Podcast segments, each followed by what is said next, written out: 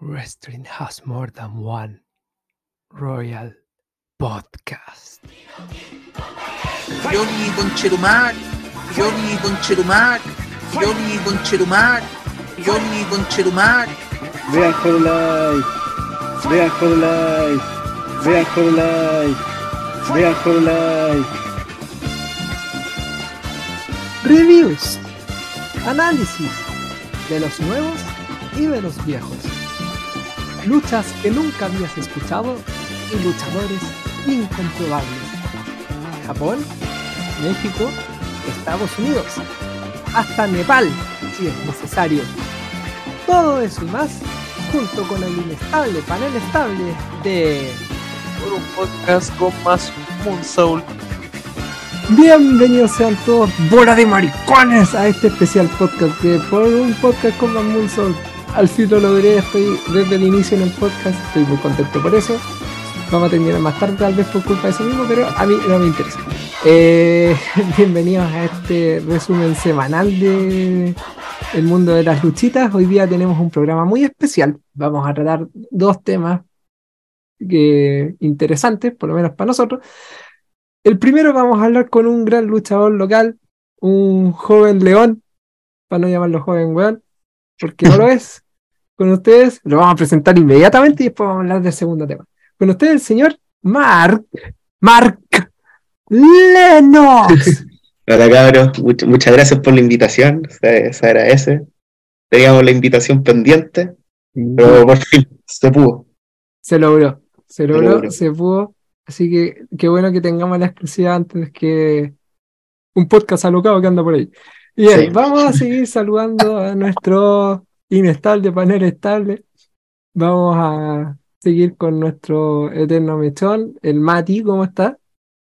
Eh, hoy, bien, eh, subí a tercera división en el Football Manager con mi equipo de cuarta división en Inglaterra y estoy, bueno, yo terminé de comer panqueques. Estoy Oh, feliz por eso y me voy a tomar una cerveza mientras grabamos esto porque me lo merezco. Así que Bien. a partir de la semana, cabrón. Bien, bien, bien, bien. De, de hecho, te iba a, a wear con Sacha, pero lo voy a guardar para el podcast de Stardom, así que Sí, Dejémosle. Bien. Por el otro lado, tenemos al hombre de la rodilla de bronce, el señor Pepe. Buena, gracias por lo de rodilla de bronce. Está para la pichula mi rodilla, pero gracias de todas maneras. ¿Por, por qué será? Sí, porque será, weón.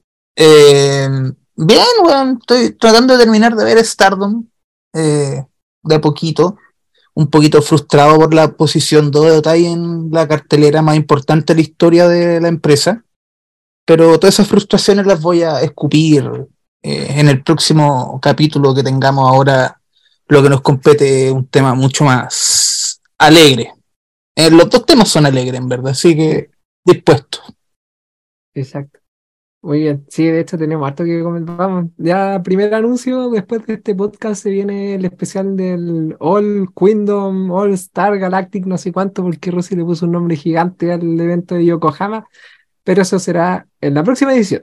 Ahora vamos a terminar de saludar al último miembro del panel, a nuestro jefecito Don Momo, que nos ha culturizado y que ya nos tiene unos expertos del segundo tema que vamos a tratar hoy. Sí, estoy orgulloso de eso, pero lo voy a adentraré más en eso cuando, cuando hablemos de ello. Eh, buena, estoy bien, estoy contento, me gustan los dos temas que vamos a hablar hoy. Me comí unos pancitos con palta y estoy tomando Pepsi Cero para celebrar el regreso de CM Punk que ya se viene. Estoy Mira, yo intentando, tengo, estoy intentando dejar la bebida, pero al igual que el Mati sentí que me la merecía. sí, tengo tres sobrecitos de club social aquí para comer y Oye, A son malas esas weas. Oye, ¿qué te pasa? oye, pero el, el, el ataque personal, alto que tu gusto es una mierda, tipo, así. De una, weón. Ya no, pero es que, es que con respeto, weón, me cargan las galletas saladas, las crackles, todas esas weas. las- Oh, yo la encuentro de pan, Oh, mascareta tipo son 3 de la mañana. igual, igual con el Pepe.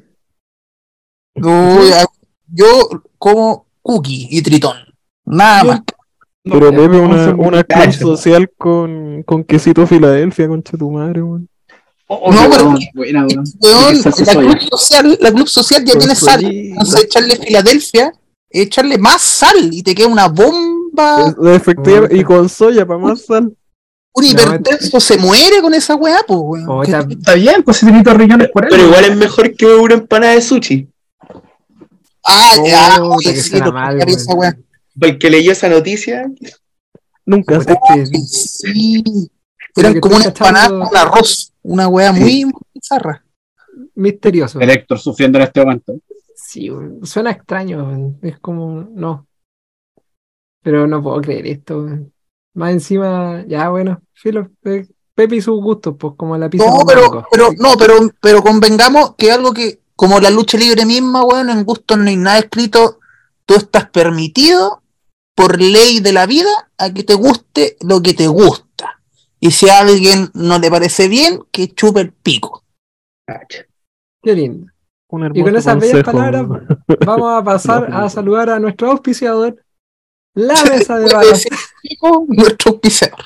que para eso, para eso no nos paga. La mesa de varas, juegos de mesa desde Puerto Varas para el resto del país. Ustedes saben, pueden ir a lamesadevaras.cl a elegir su juego de mesa favorito. Y recuerden que hay un código promocional con nuestro podcast que no lo voy a decir acá, así que lean la descripción, buen espajero, y con eso van a poder obtener un buen descuento en los jueguitos que compren ahí. Eh, bien, pues para no alargar más esta introducción, vamos con nuestro primer tema, porque aquí tenemos al joven león Mark Lennox de la quinta región, como digo, le quitamos la exclusividad jaja, para conversar con él respecto a las luchitas, la luchita local, la que se logra hacer, no como las del ring. Ahí ya viste, primera vez, hay que Pero aprovechar. del ring. Eh, bueno, para quien no conoce a Mark Lennox, es un luchador de. No sé si son de muchas marcas, por lo menos yo te conozco de Nueva Alianza Guerrera, Sí, de NAC. Nueva Alianza Herrera es mi, como mi casa, donde estoy como constantemente. Claro, Ya si quieren- fuera de eso estoy en otro lado. Claro. Si quieren ver a Lennox luchando, pueden ir al Nicolás Masudón, allá en la gran ciudad de Villa Alemana, a ver sus luchitas. Pero ya, sé- suficiente hablar yo. Cuéntanos, Lennox, para empezar, ¿cómo una persona de bien se mete en el mundo de la lucha libre? Primera pregunta. Con una persona de bien. De, de partida un luchador está bien mentalmente. Ay, bueno, a lo mejor fue un supuesto fuerte. Sí. Eh, yo creo que yo, yo creo que depende de los gustos a fin de cuentas. Yo creo que varios partieron, obviamente gustándole, no sé, WWE o WWF en el tiempo de la red. Yo, yo por lo menos en mi caso partí en una época muy oscura de WWE en Chile, viendo WWE en el UCB en el 2011, cuando Cien Punk Uh. estaba saliendo campeón. Buena ¿Esa época. en el. UCB? No Sí. sabía. Sí. En, en el USB en un momento dan W y aquí en él. Sí, de hecho conozco hace poco por la carrera en la que estudio, estudio periodismo, uno de mis profesores eh, eh, estuvo metido dentro de los... Ay, ¿cómo se llama? Él firmó para tener los derechos de WWE en UCB y me contó sobre explosión y cuestiones. Y fue interesante conversación. Al final, esas weas sirven, pues bueno, ayuda mucho escuchar a gente que, si bien no es conocida dentro del mundo de la lucha, pero gente que estuvo involucrada en cosas que tienen que ver con marketing y televisión en lucha libre, yo creo que es algo que no cualquiera puede decir, ¿cachai? Así Sí. que espero que ya le hayáis sacado harto provecho a ese Todavía tengo hartas preguntas que hacerle. Todavía no he tenido la oportunidad como, de sentarnos a conversar más a fondo del tema porque fue muy de pasada, pero, pero está ahí. Claro, Ah. por último, eh, una persona que lo hizo algo con éxito en la lucha libre, pues no como otros otros personajes que andan rondando por ahí. pues. Y andan Sí. prometiendo puras weas. Sí. no permitiendo internacionales al Fortin Plaza, después no vienen nada. Así es.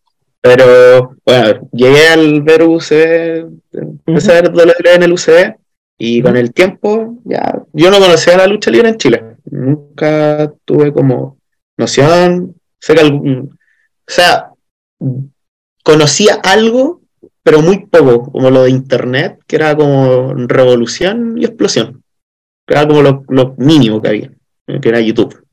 Si resumen y cuestiones. Lo que pasa es que el tiempo, por ejemplo, en mi caso llegué a, una agrupación, a Valparaíso Lucha Libre, y conocí lucha, lucha chilena, o sea, mi, pa- mi padre me dio, entonces nada, fue una experiencia buena, me acuerdo caleta de nombres que todavía luchan a Narco Montaña, hay un real que tuve Magnum, eh, bibliotecario y demás, que son, y ahí como que empecé a agarrar gustos por los personajes, como las historias que contaban dentro, que tal vez a diferencia de lo que dan en la tele, por ejemplo, sentía que era como un, encontraba más entretenido lo que veía en Chile que lo, con lo que veía en, en la tele, como que lo encontraba más interesante. Entonces como que por ahí vino mi gusto.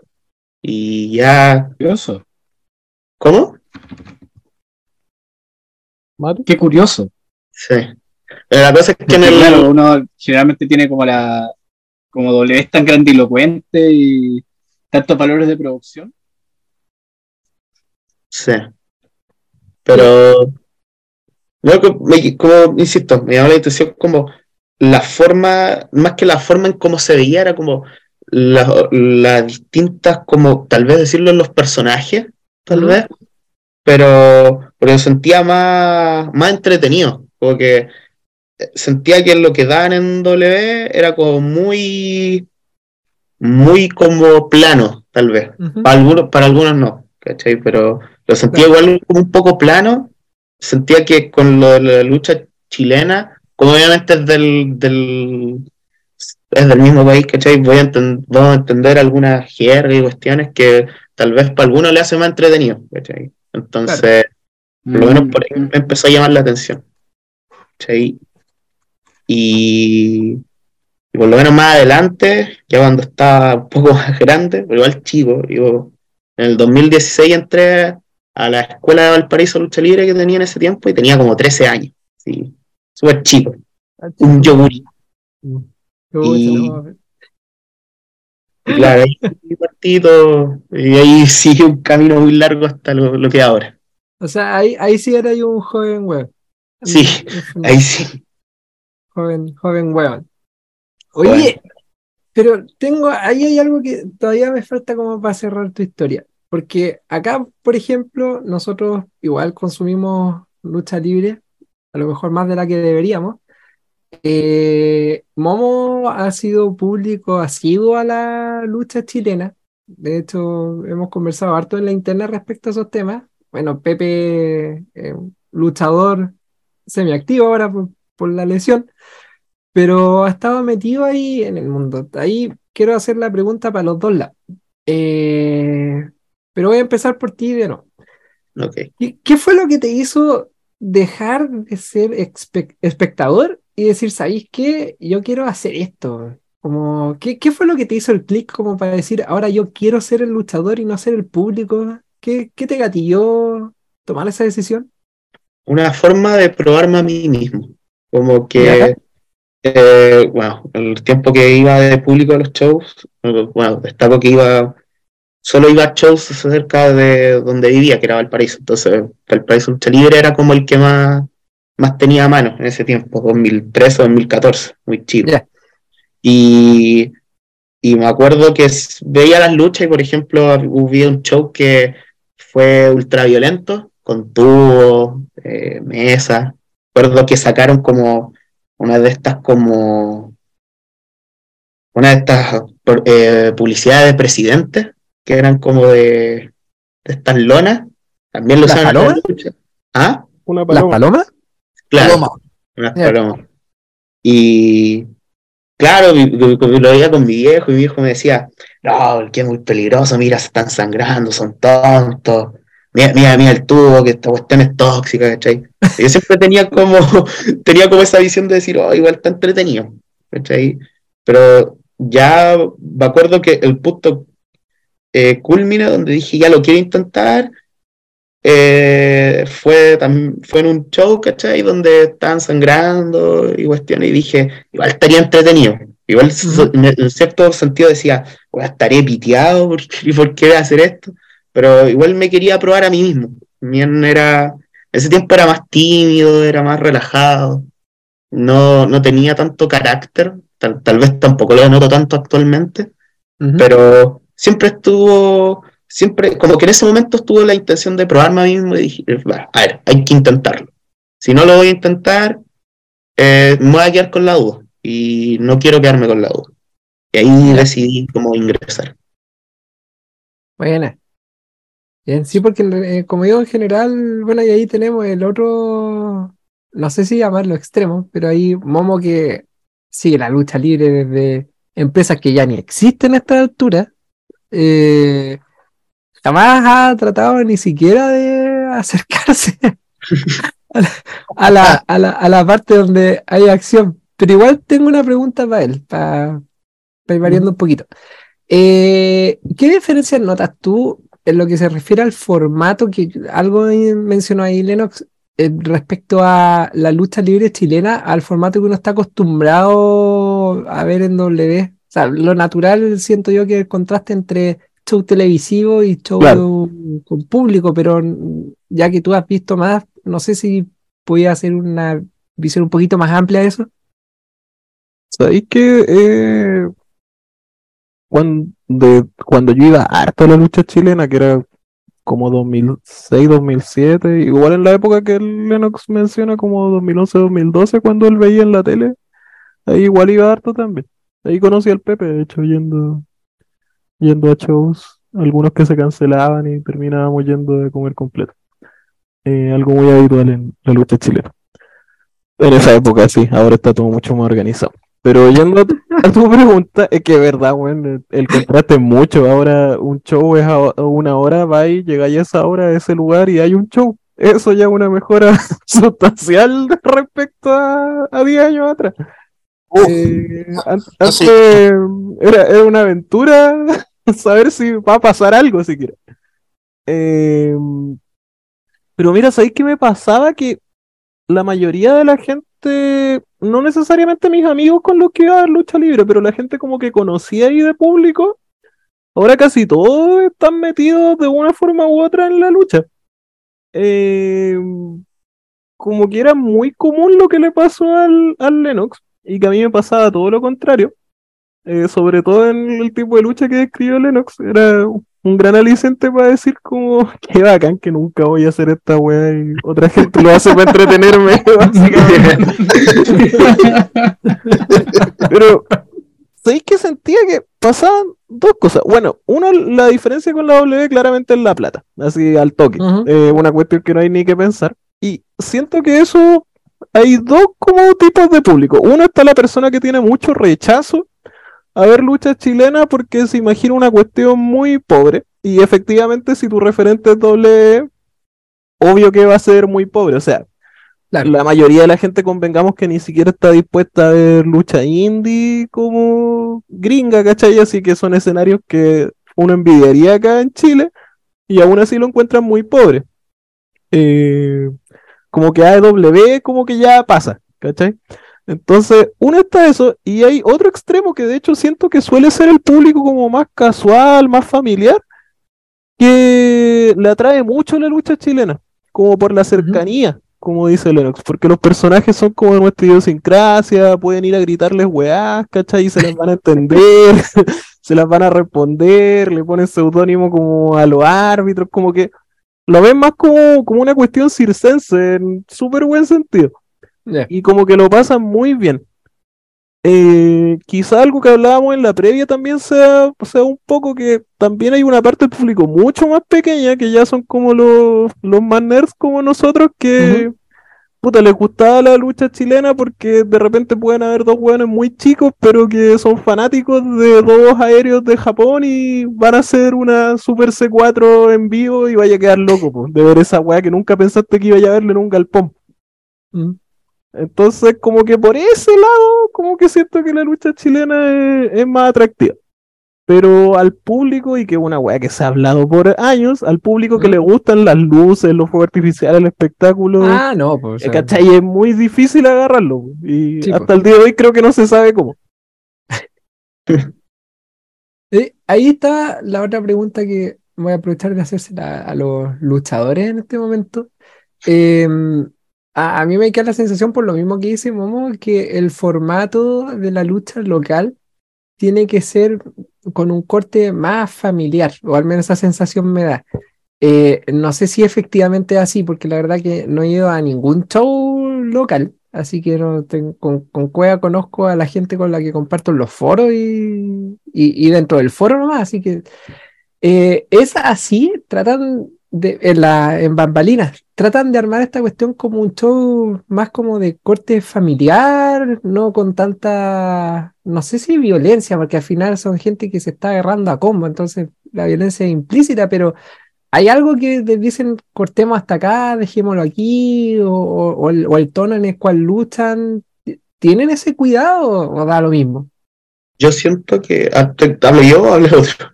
Dale, Dale, Ya, vale. ya Yo, empezaste. yo, yo, yo siento personalmente que es dependiendo de la, pro- de la promoción, que Ujú. me carga, entre paréntesis, me carga el, el seudónimo de agrupación, me carga. O, o marca, eh, promoción. cuesta, ¿cómo decirle las cuestiones? Sí, para mí es promoción. Ya. o-. Algunas son cuestiones deportivas, como le quieran decir, pero para mí Sí, sí, yo le sí. digo decir todo es promoción. Pero como volviendo al tema, ¿Mm? Para mí las- es dependiendo de la promoción a qué público enfoque tenga. ¿cachai? Ya. Eh, podéis tener, no sé, siento que, por ejemplo, en la quinta, el público más familiar pu- puede ir a ver shows de Nueva Alianza Guerrera o de Sangre Nueva Lucha Libre o de Quinta Pro, que son, que son ambientes que van muchos niños, donde tal vez lo, las puteadas o los garabatos están prohibidos. ¿cachai? Entonces, eh, tal vez hay algunos, tal vez, por lo menos en el caso mío, no he tenido como el, el- como el problema o la situación en que me digan no puede ser tal y tal movimiento porque está, está ahí esta gente. Vez me lo han hecho de notar en, o lo he visto en, en, en algunas promociones por el estilo de lucha tal vez más violento. Como ya, vamos a hacer esta lucha violenta, pero nuestro, como nuestro público es familiar, eh, tenemos que ver que que esto se va a hacer así, así, así, ¿cachai? No podía usar este tipo de objetos porque hay niños y los niños se pueden sentir el- o el- de partida no van a volver, ¿cachai? Entonces, ahí tenía un punto, ¿cachai? De repente, si queréis ver shows más fantásticos, por ejemplo, que en el caso de, de Valparaíso Lucha Libre, por ejemplo, que tiene harta historia fantástica, entonces para el público que quiere ver lucha fantástica y más encima violenta, pucha, que para allá, fantástico. Y a los que quieran ver eh, lucha libre con una historia con una historia contada, ¿cachai? Común y corriente, y quiere ver gente de afuera, por ejemplo, acá en la quinta región, puede ir a Fénix, por ejemplo, que trae más gente de Santiago, ¿cachai? Entonces eso va dependiendo del, del rumbo que tenga la promoción, ya sea qué público enfoque quiere tener. Como que por ahí va mi, mi punto. ¿Y por tu lado, Pepe? Mira, yo en verdad creo que hay, hay agrupaciones que empiezan como con un esqueleto claro de lo que quieren ser a futuro, ¿cachai? Nosotros queremos ser show para familia. Nosotros, como Extreme, que empezó ya como una wea brígida, eh, violenta, donde moría gente quemada, básicamente, ¿cachai? Eh, ahora siento que la- las agrupaciones como que se toman un poco más de libertinaje. Eh, hacen un show un poco más violento, después el otro lo hacen un poco más familiar, como que se perdió un poco esto del esqueleto. Igual eso es más de Santiago. Yo creo que en la quinta región eh, las agrupaciones respetan como sus cimientos, ¿cachai? Porque, claro, Nueva Alianza Guerrera es una agrupación que hace eventos más familiares, Sangre Nueva Lucha Libre también, Fénix quiere ser PWG, ¿cachai? Quiere mostrar un, un poco de lucha libre más fantástica, más aérea, si se quiere. Valparaíso Lucha Libre quiere ser la agrupación más, más violenta, más oscura. Eh, la Quinta Pro quiere ser como, quizás también un poco como Fénix, que quiere lograr eh, un tipo de excelencia y también ocupan esa fórmula. Entonces, por lo menos en la quinta región está bien estructurado eso de que cada agrupación está contando lo que quiere contar y yo creo que lo está contando muy bien. En Santiago no tanto. Yo en Santiago he sentido que he ido, por ejemplo, a Chile Lucha Libre y hay shows que son más familiares que otros. Porque hay shows muy, muy préstinos donde hay lucha libre muy buena, de calidad, pero hay otros shows que son casi puras luchas que te hablan del pico y de- del sexo, ¿cachai? Cuando va a Sexualizer o y ese tipo de cosas. Entonces, como que ahí eh, en Santiago no, no existe esto como de ya, nosotros queremos ser esto, a excepción quizás de Extreme, que siempre es violenta, CNL siempre es la, la empresa eh, clandestino, siempre el antro para curados, que van a ver un estilo de lucha que es el estilo de lucha que van a ver y el mismo público siempre porque ese público le gusta la tontera, ¿cachai? Eh, básicamente yo creo que ahora en Chile gustos para todos, ¿cachai? Podéis ver lo que queráis. Eh, si te gusta este tipo de lucha, tenía esta agrupación. Si te gusta este otro tipo de lucha, tenía esta otra agrupación. Pero igual te podéis ir decepcionado porque, como dije, hay algunas agrupaciones que a veces hacen show así y a veces no. Entonces, yo creo que eso está haciendo bien la quinta región, de que todas las agrupaciones tienen su identidad. Yo creo que en. Santiago la mitad tienen la identidad y las otras como que todavía no la tienen muy clara. ¿Cachai? Yo tenía el micrófono muteado, güey. Lo supuse.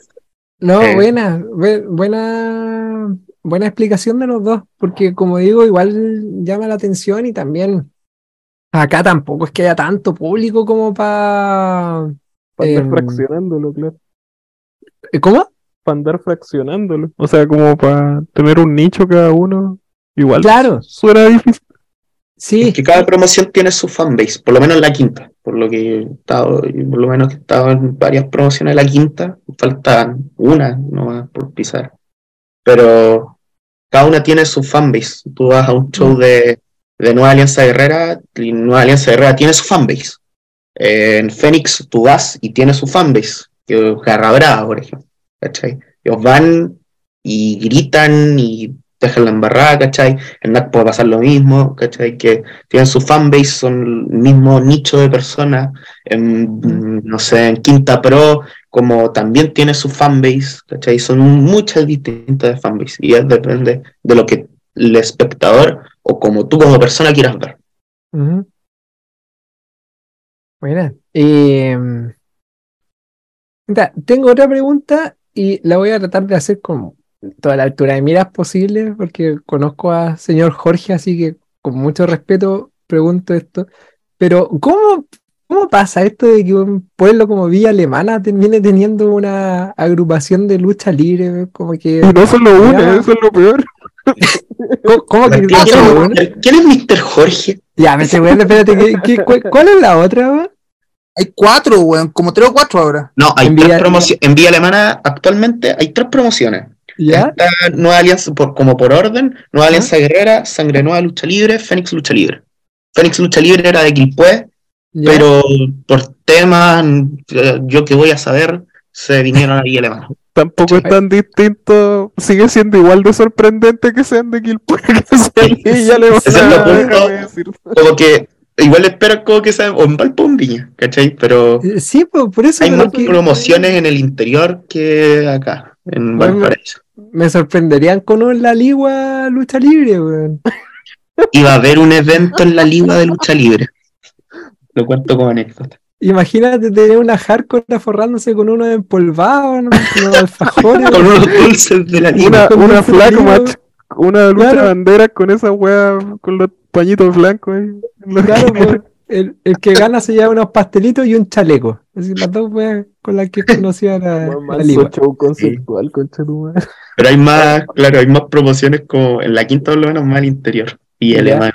Y Alemana tiene, las tres- tiene tres promociones. Viña tiene una y Valpo tiene otra. Oye, Ahora, ahora, ahora no, Valpo tiene dos, porque se va a sumar Orden Lucha Libre. ya. Ah, sí, algo estuve viendo en Sí. Instagram. Bueno, pero, pero ¿cómo pasó esto? O sea, no, no sé si eres tú el que nos pueda responder, pero es que de verdad que no puedo conseguir que Vía Alemana, más encima que en algún momento hemos conversado de que el pueblo primero yo pensaba que como está en la quinta, estúpidamente está al lado del mar. Entonces decía, weón, qué rico el mar y todo. Y dicen, no, weón, si no, no está en el mar. Y fue como, ¿qué weón? Es que para la caga. Entonces, ahora, ¿cómo, ¿cómo se da esto de que, porque fuera de talla, pareciera que es un, ¿cómo se le llama? Es que es como un centro de la lucha libre en la quinta región, pues. Como, no, no de sé si tú hecho- lo podéis con- De hecho, algo que hablamos, eh, entre paréntesis, la otra vez vi un rayado que comparten harto que decía Mar para Quilpué, me dio mucha risa.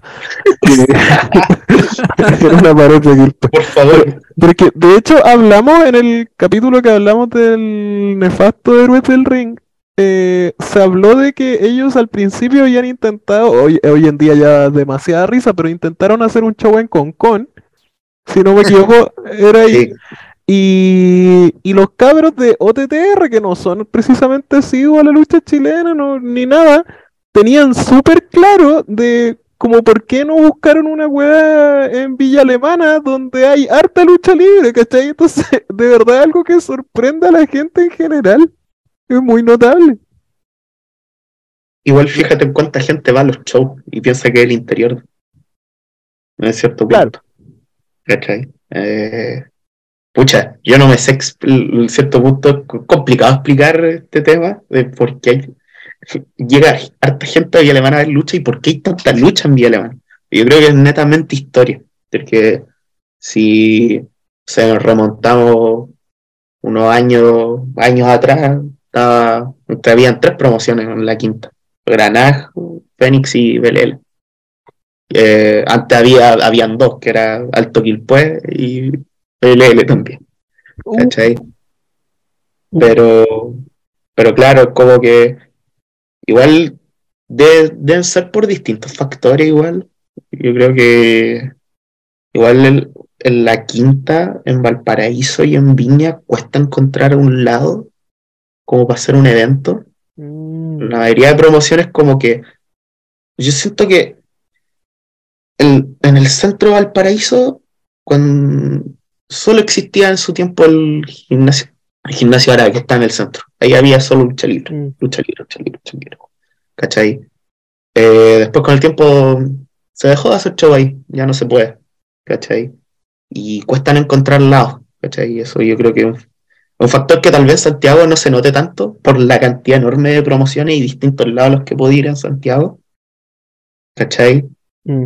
Pero, mm, como te digo, es como difícil de explicar, pero si nos fijamos bien, Vía Alemana impresionantemente tiene la, la lucha libre en la quinta región, eh, sin desmerecer a las otras promociones que están fuera del interior, pero el centro de la lucha libre, donde está la mayoría de promociones en la quinta, están en Vía Alemana,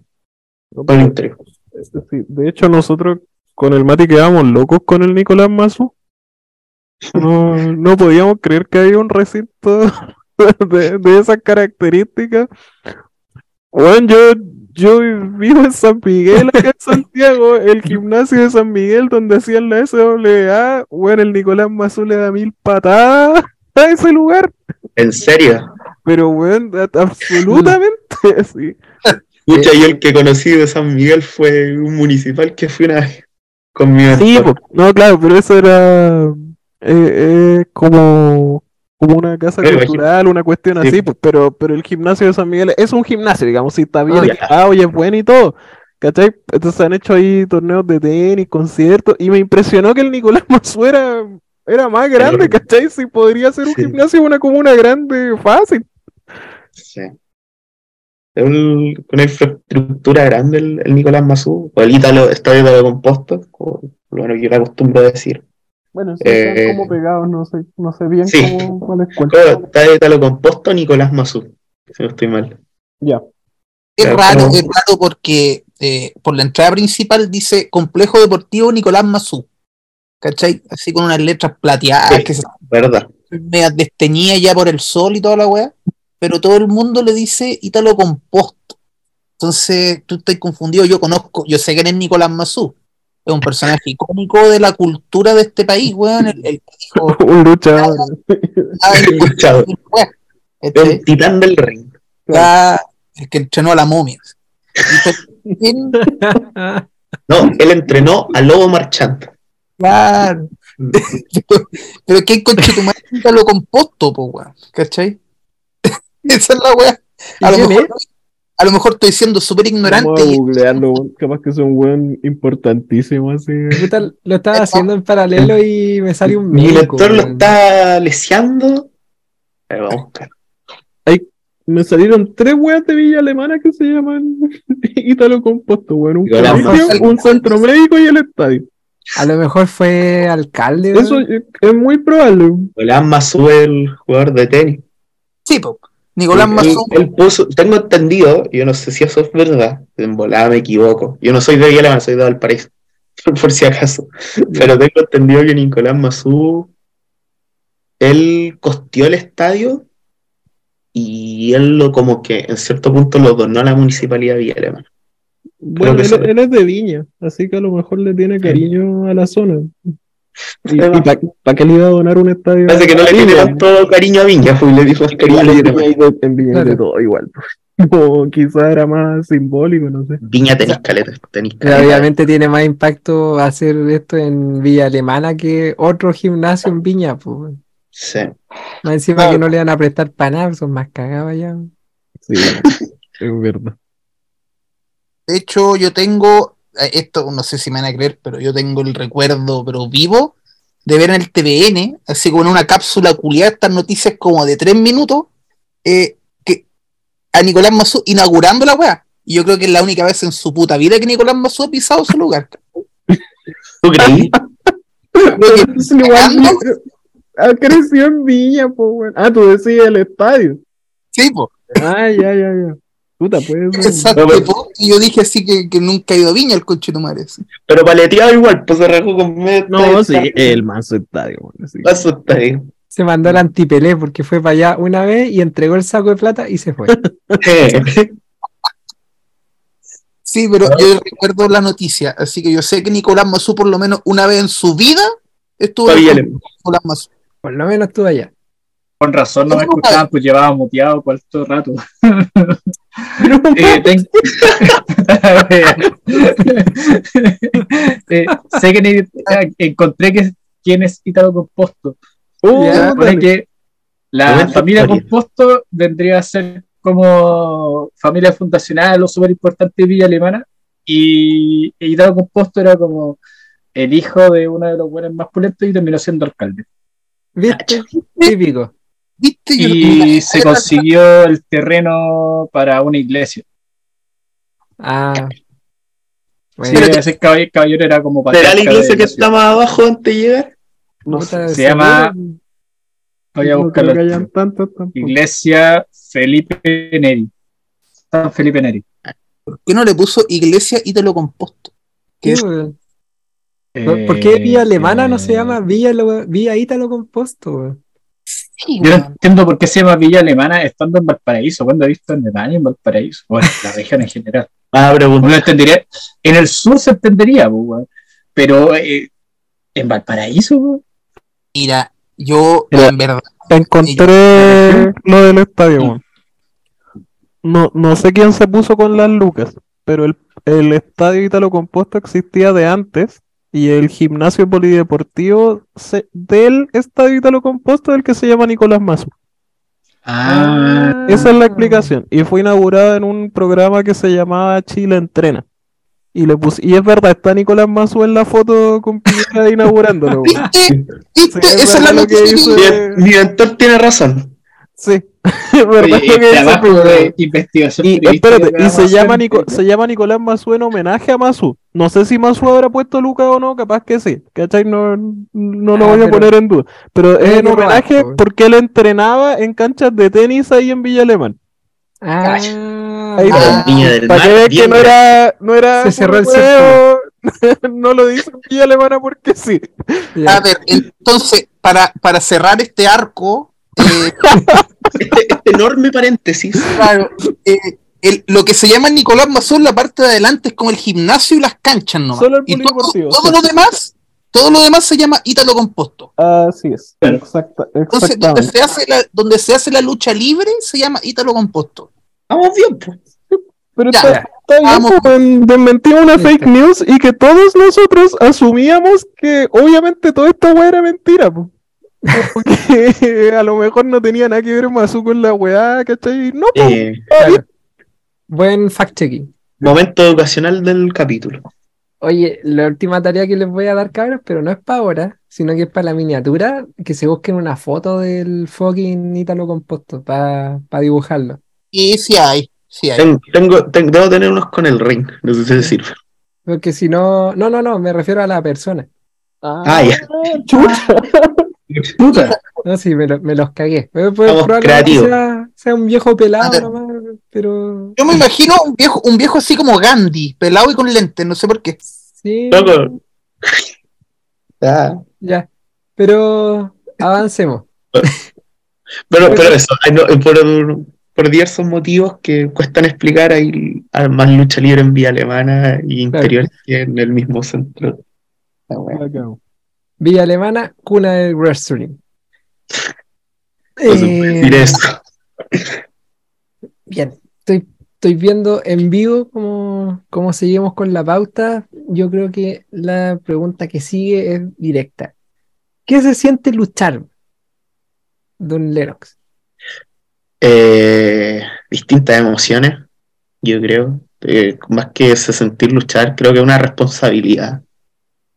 Que tal vez, creo que, actu- act- bueno, disculpando, actualmente siento que es más una responsabilidad con una combinación de emociones. Antes, para mí, la lucha libre era un- como. Siempre dicen la típica, o la lucha libre para mí era un hobby y ahora lo considero un trabajo. Yo lo consideraba una diversión para mí, pero estaba más chico con 18, 10 o sea, con 17, 15 años. ¿Cachai? En ese momento solo entrenaba. Yo. Entonces, siento que con el pasar del tiempo y la manera en cómo ha evolucionado la lucha libre en general, eh, con la llegada de mucho aprendizaje de varios lados, con personas internacionales o mismos chilenos que han salido del país, ¿cachai? Siento que ha generado aprendizaje y siento que ahora es como una responsabilidad es dar un buen espectáculo a la gente.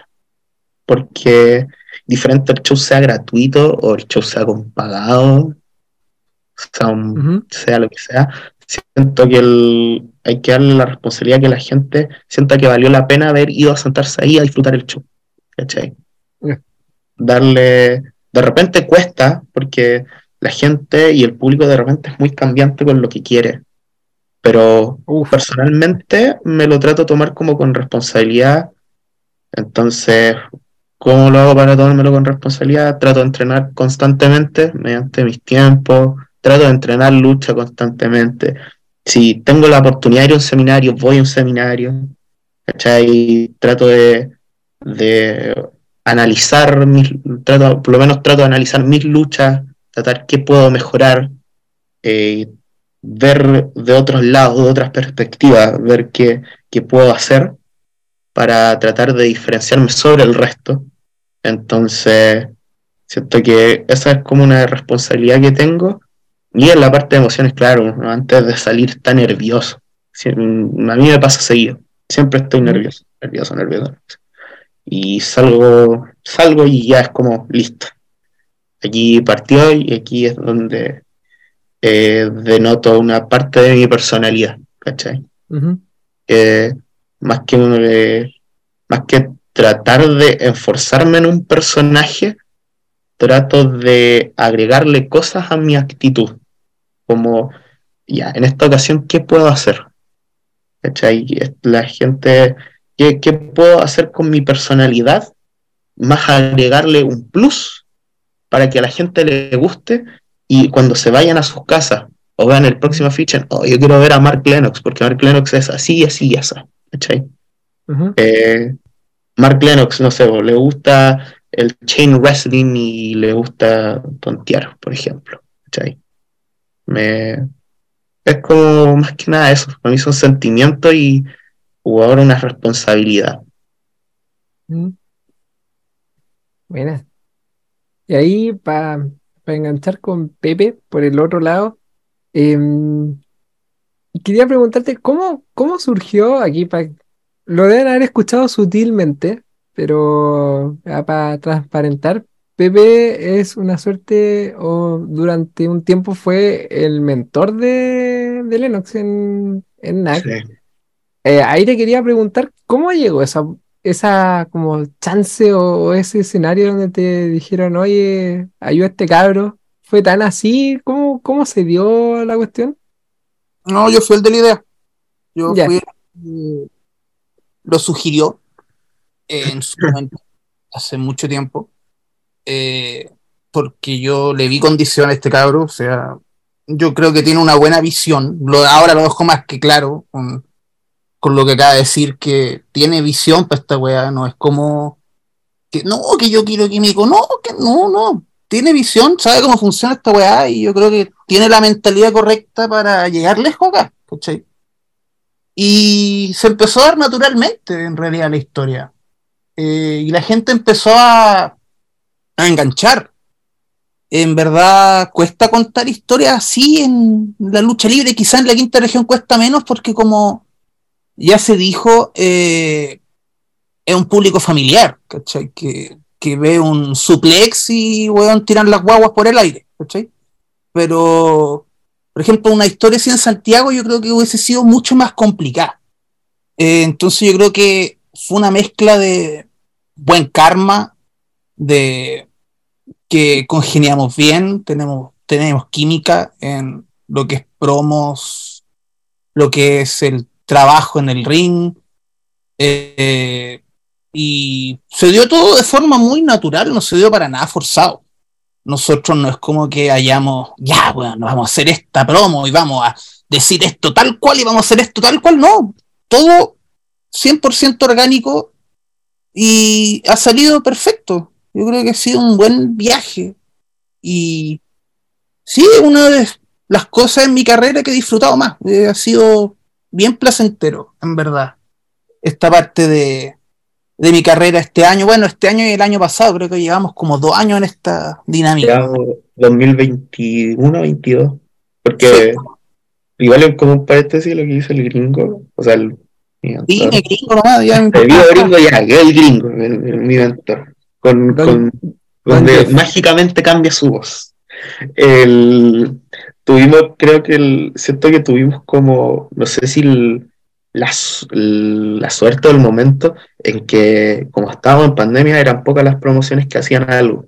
NAG, yo creo que destacó en la quinta por tener contenido durante pandemia. Y aunque no fuera un show online, ¿cachai? Tenían eh, cosas moviéndose por sus redes, ¿cachai? Mm. Entonces, cuando empezaba a hacer NAC con la idea de fase cero, más, más específica en la temporada 2, porque ahí fue donde nos juntaron, o nos juntamos, ¿cachai? Eh, teníamos el, tenían los ojos puestos en nosotros, porque en ese tiempo estaban haciendo show virtual NAG, eh, CNL, eh, si no mal recuerdo, en Gen, si no estoy mal, o fue mucho después, ahí, ahí el director me puede corregir. O, y Fénix, ¿cachai? Como Oye, las Pocas cosas. Había había pocas cosas y siento que en, en ese punto NAG eh, tenía todos los días, tenía todos los días material, material, material, material. Y ese material que grabamos nosotros creo que nos dio como el enforce y la manera en elevarnos, ¿cachai? Entonces cuando, por ejemplo, normalmente en modo serio hablan de mí, eh, se hablan de nosotros, ¿cachai? Porque se acuerdan del gringo y Lennox, ¿cachai? Claro, el, el mentor Jeff Collins. El mentor Jeff Collins. Oye, la hue- séptimo hueonado culiao. S- Saludos. De ponerle me llamo Joseph a hueonado en los Así, así te diría el presentador más alocado de la quinta región. Sí, bueno, si tipo llega a escuchar esto ya me cociné. Pero, pero culiao, culiao, te lo digo. Te, te perdiste esa entrevista ya. Sí, si estás escuchando esto, eh, puta, de verdad me dio rabia, weón, que no. Es súper fácil averiguar el nombre de un luchador y meterse a la página de Instagram y ver cómo se llama el culiao. Y, y vos, weón, y Jeff Collins, weonao. Me dio rabia, la weá. Pero igual te tengo estima, weón, porque, puta, ya estáis, estáis eh, masificando esta cuestión. ¿cachai? Pero de alocado no tenéis ni una wea, primero. Pero Yo creo que sí, pero dejémoslo. No sé, no, no de ese estilo. Gracias por tu gestión, porque por último estáis haciendo esto, estáis consiguiendo entrevistas, estáis moviendo la weá, pero puta, ya, averigua bien los nombres, po- por, la concha de tu madre, weón. Siento Yo hace poco vi que estaba el profesor más alocado de la quinta región con una leyenda de la lucha libre. Ah, estuvo con toro, sí. Estuvo con Toro. Bueno, Un grande toro, saluda a Torito. Gran, Sí. gran luchador. Literal. se y- cancela la colaboración con Séptimo Libro. Lo tienen que invitar, lo tienen que invitar. No hay No, forma. no, no, gracias, por favor, no. Por, por el bien, no. No. Eh, ya, pues. Puta, con este hueveo y, y esa pipe bomb de, de Pepe, perdí el norte, weón. Ayuda. Yo tengo una pregunta. Bueno, Si te, te puedo salvar, te puedo sacar de este momento incómodo. Es que, gracias. y aprovecho de tirarle flores a usted, porque ustedes dos tienen una lucha re buena cuando volvió el público, weón. Que no tengo idea del contexto ni nada, que la vi en YouTube, que es como un ¿Ya? show como navideño, que hay puros cabros chicos. Ah, ya. Y esto Esa me lucha, lle- Ah, la de Navidad es súper buena. la de Navidad. Sí, una la lucha es muy buena. En esa época ustedes andaban con la onda de que el gringo estaba tratando de hacer que Lennox sacara las garras, como que empezara a luchar bien y serio, entonces le sacaba la cresta en las luchas, básicamente. Esa era como su dinámica y que era muy ¿Te buena. puedo corregir? Dale nomás, sí, te estoy basando en ese tiempo, en ese fue, ese fue el, esa lucha, lo recuerdo, porque fue el punto culmine donde ahí nos juntamos. No, ese tiempo, el gringo tenía problemas personales, un par de adicciones, y estaba medio rarito. Y lo, si lo pueden ver en, en shows de esa época, tanto online como ese show, era raro. Usaba una máscara media rara, hablaba puras leceras, que ni yo les la entiendo hasta el día de hoy. Pero esa lucha, porque ya habíamos luchado antes, pero esa Habían lucha, luchado en, en el dojo. Tatami. en el famoso que, sí, sí, que también es una lucha como de la misma onda, como muy caracada hacia el gringo. sí. Que lo, lo digo entre paréntesis como algo bueno. Siento que en Chile pocas veces se arriesgan a hacer esas cosas. Como que las luchas normalmente son todas muy parejas, los dos lucen mucho, muy parecidos. Y lo que ustedes dicen de la historia igual es, es re entretenido. Dale nomás, Lennox. Ya. No, su figura era ese como paréntesis. Ya, a lo, a lo que iba con esto, aparte de echarle flores a sus dos luchas, porque de verdad son Gracias. Eh, en esa lucha en particular, los niños del público se entusiasman mucho con que te saquen la cresta, básicamente. Ni, ni tanto. A mí, a mí me dio la, la sensación de que el gringo trataba de hacer todo lo posible porque lo pifiaran y todos los cabros eran como, pégale, dale de nuevo, ¡eh! Entonces, le quiero preguntar si les pasa eso, porque yo lo encuentro una weá natural de todo artista o toda persona que presenta un show que a veces, puta, llegáis y no sé, pues da risa lo que pensaste que no iba a dar risa, da rabia algo que tú pensaste que iba a dar risa a lo mejor, no sé, cómo, cómo lidiar con eso. Lo que sucede es que esa lucha, en ese tiempo, como para hacer también otro contexto aparte, ese tiempo yo en NAG era conocido por tener una racha de derrotas. No gané en todo el año de esa lucha. Bueno, hasta una lucha antes, pero en vivo esa lucha. Eh, la cosa es que, más que el- como la cuestión de que me pegaran o cuestiones, fue porque nosotros enfocamos mucho la lucha en hacer eh, chain wrestling que es un estilo de lucha que a mí me gusta mucho y me acostumbro mucho por el tipo de entrenamiento en los que estuve varios años, me quedó gustando ese estilo. Entonces, si tengo la oportunidad de hacerlo, lo hago. Entonces, algunas de mis luchas al inicio, veo harto candado, hartas cuestiones con, en relación a eso. Entonces, te- teníamos esa idea, pero el público enfoque no era el correcto, pero los niños querían ver el golpe. Entonces, claro, igual la gente le gustó, pues, entonces cuando el, el- el gringo acá me, me pegó un machetazo, un antebrazo, los niños, ¡oh, le pegó! ¿Cachai? Así, para la embarrada. pues. Cuando yo me recuperé y le empecé a pegar y le hice un movimiento, quedaron peor, pues entonces fue, ¡oh! Sí, eso quería contar, que en esa lucha hay un punto de inflexión importante, porque empezamos a hacer chain. Y era un chain bien bonito, bien decente, pero claro, el público, yo creo que la gente en su casa quizás lo valoró más viendo la lucha, ¿cachai? Pero el público en sí, que eran puros cabros chicos, estaban como empezando ya como a, a darle la espalda a la weá, hasta que ahí como que los dos arriba nos pegamos al cachofazo ya. Y ahí empecé a matar a, a De alguna manera te subiste como a la segunda y te tiraste encima, siendo que no se podía tirarse por el tema del techo. Y, y- y ese codazo me salió precioso, no sé cómo mierda si teníamos el techo a dos centímetros de la cabeza, weón. Sí, era el lado donde se hizo ese show fue Claro. súper complicado. Yo quería que el público me odiara, pero yo mientras más te pegaba, en vez de que el público conectara contigo, era como, sí, mátese, conche tu madre. Pero hubo un punto de inflexión importante en esa lucha, que yo le pegué mucho a Lennox. Y el Lennox en una me pone un, un guate en la espalda, que me dolió más que la mierda. Y ahí el público giró hacia Lennox. Ahí fue Sí. como, "Ah, vamos, ahora sí, pégale bol, weón, ¿cachai? Esa weá fue muy bacán. De hecho, e- ese golpe, weón, me quedó la mano este culiado así en la espalda. Me quedó el guante rojo, perfecto, sí. Pero esa lucha, al final, siento que fue la semilla de, de lo que se vino después. Sí. Que Lennox me ganó. Y, y en esa época era raro que ganara Lennox. Entonces ahí como que se empezó a ramificar lo, lo que pasó después ya el resto de historia. Así que esa lucha igual es como importante en el lore de esta weá. ¿Cachai? Es que creo que como los dos hemos tenido como puntos cúlmines, pero en distintas partes. Como que está esa lucha, después está la cuestión de sangre fría, por ejemplo, cuando luché con Mr. George.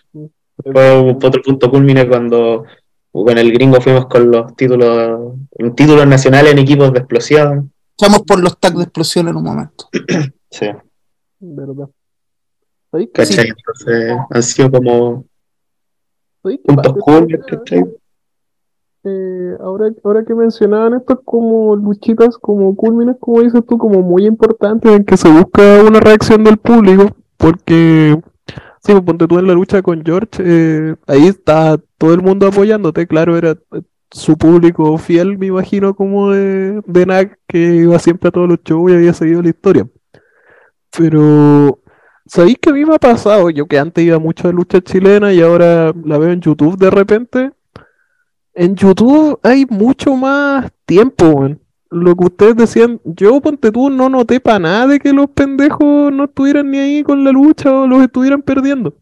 Pero cuando uno va en vivo de público, y me imagino que a ustedes les tiene que pasar así 100 veces más, como que 5 minutos del público callado es terrible.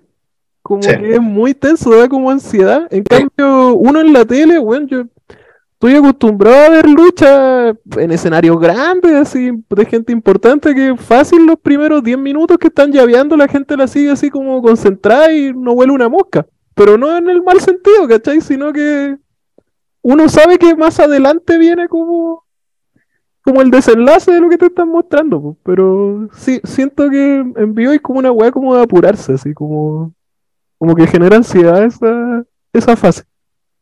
A mí me ha pasado que eh, hay luchas que he visto, que he estado presente, no, no digo que luchas mías, o, bueno, y también hay luchas mías, pero que escucho la- a la gente, ¿cachai? Súper fuerte y bacán, pero en el video de ahí no se escucha nada.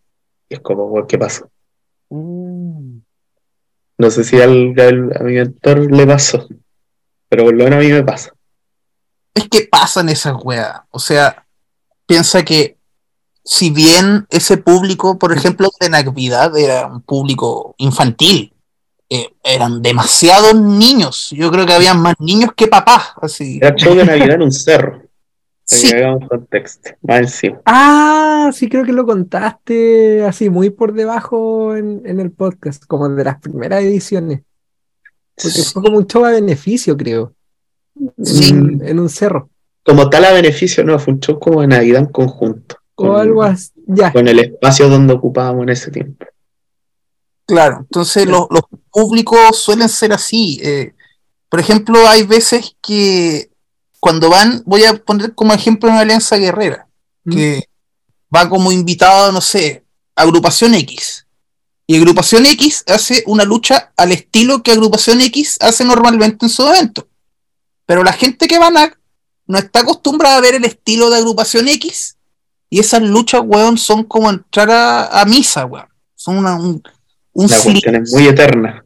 Sí, y son largas y un silencio culiado, pero que vos podí. es- es Esas pelotas culiadas de paja del viejo este, weón. y. y ¿Sabía? Eso no es, ¿Mm? no es como, es como normal en general y no solamente como algo de, de empresa chica, algo así. Uno ve, por ejemplo, W cuando tenía, cuando llevaron a los cabros de Michinoku Pro en el 97 eh, y las luchas eran a toda raja y no se escuchaba nadie responder a la locura que estaba pasando cuando estaban, no sé, la Yakong y la Chaparrita Sari, lo mismo, porque el público de, de W lleva 20, 20 años con un estilo y de pronto parecen lugares que eran muy distintos y la Mm. gente no sabe cómo reaccionar frente a eso, como que no procesa lo que está pasando por Sí. delante de ellos. Necesita como un poco de adaptación frente a esa weá. Los cruceros les valían pico. Sí, pues. hay una weá ahí que nunca se me olvida, que es el ejemplo que siempre pongo en Canadian Stampede, cuando Mm, lucharon el Gate Sasuke y Taka Michinoku. Qué lucha, weá, más. Qué grande Takami Claro, Shinoku. hicieron una lucha, hicieron una lucha muy Michinoku, pero muy Michinoku de esa época, que era empezar con llaveo, muy lenta, y al final volverse loco. Y puta, el público se notaba aburrido al principio porque no es el estilo W, más encima ahí en Canadá, ¿cachai? Claro. Y yo nunca, nunca, me, nunca se me olvida la voz de esta vieja culiada que está ahí en el público, que dice. Y ahí tenía a Taka y al gran Sasuke, bueno, haciendo weá, y, y ahí se empiezan a volver locos, y ahí, pero el público está, pero efervescente, ¿cachai? Entonces, claro, ese fenómeno de, de a veces que el luchador no entiende mucho al público, quizás los de Michinoku Pro debieron haber ido dos cucharadas a la papa al tiro en vez de ser una lucha tan japonesa. Claro. ¿cachai? Y Eso Mm. creo que le falta a veces a algunos invitados en agrupaciones. Y se- por eso se generan estos públicos más incómodos. Más que nada es culpa de los luchadores en sí, no del público, ¿cachai? Que algo, que distinga la- algo que distinga a la quinta. Porque la quinta creo que mantiene algo que son las luchas invitacionales de promociones. Creo que en Santiago ahora cada uno va por su quien. Claro, representando la marca que él estime conveniente, independiente, ¿cachai? Pero ya en una lucha como tal, ¿cachai? En, en la quinta es así, pues, lucha invitacional de Nag en Sangre Nueva, ¿cachai? Que vienen con un estilo muy distinto. ¿cachai? Yo por lo menos que he visto como los casos que comenta el- mi mentor, ¿cachai? Es como que cuando he ido a otros lados, eh, trato de, o cuando voy también con un real distinto, trato de estudiar que, viendo luchas de la promoción, ¿cachai? De ver que, ya, ¿cómo hago acá? O trato de ver luchas del loco con el que voy a luchar en la promoción en la que lucho, para ver cómo reacciona la gente o cómo, qué movimiento hace tal cabro, ¿cachai? Como eso. Es cierto que en Santiago como que, puta, es que no, no he ido mucho de lucha chilena santiaguina hace mucho, pero lo que veo en YouTube es que luchan los mismos en todas partes. Es como que no sé cuál es el roster de cada agrupación. Que ahora son como invitacionales de escuelas, me he fijado. Porque he visto que en, G- en GLL tienen como este, tenían, porque creo que terminó este último show que hicieron este aniversario, eh, tenían como un torneo de escuelas, ¿cachai? Entonces, como tenían invitacional de la escuela del barrio con el de la Ah, de acá, entretenido. Ya, ¿cachai? Como que me he fijado más en eso. No sé si hagan luchas invitacionales de una promoción en otra promoción. Yo creo que son más los luchadores que en Santiago que salen. Salen y van a otro lado, ¿cachai? Entonces podéis ver a un luchador, lo podéis ver en GLL y lo podéis ver, no sé, en, en Legión, por ejemplo, no sé. O en Clandestino, o en Extreme, ¿cachai? Claro. Que antes creo que costaba más. Antiguamente costaba ver gente de afuera de otros lados. Ahora creo que no, ahora no están así, ahora está el- Ahora está más libre la situación. Sí, que antes. Pucha, esto es un pelambre del 2006, pero antes como que había una empresa que era Revolución que estaba como muy por sobre las demás en la zona central. En cuanto a Mm. público, producción. Puta, no, no quiero decir el nivel de lucha porque es más subjetivo, obviamente, pero puta, al menos yo y los que íbamos encontrábamos que sí. Y ellos no invitaban a nadie, así, pero eran ultra cerrados, así. Nadie, eran ellos, era como, era como una mini doble, como que ellos solamente eran la lucha libre y no existían más empresas en Chile. Era muy burbuja, creo. Sí, y eso generaba como anticuerpos, y por otro lado había gente que sentía que eso les permitió como tener historias, eh, eventos grandes, qué sé yo, que en esa época no pasaba, era como tú ibas a ver un show y chao. Todo lo que ocurría en ese show pasaba en ese show nomás. Entonces, quizá era necesario como para pasar al otro, no sé, pero sí, obviamente, no sé. Es que los, como los impulsores a que salieran a otros lados, para mí era eh, eh, como ver a otros luchadores, eran Gelel y Lacon, Claro, que era que antiguo. sí, la, la es la génesis de CNL. Sí. Yo lo- no, nunca fui en vivo, los vi en YouTube, en pandemia. Oh, qué, qué buenos recuerdos, weón. Iba cagado de miedo esos shows de que no me asaltaran, weón, pero buenos shows.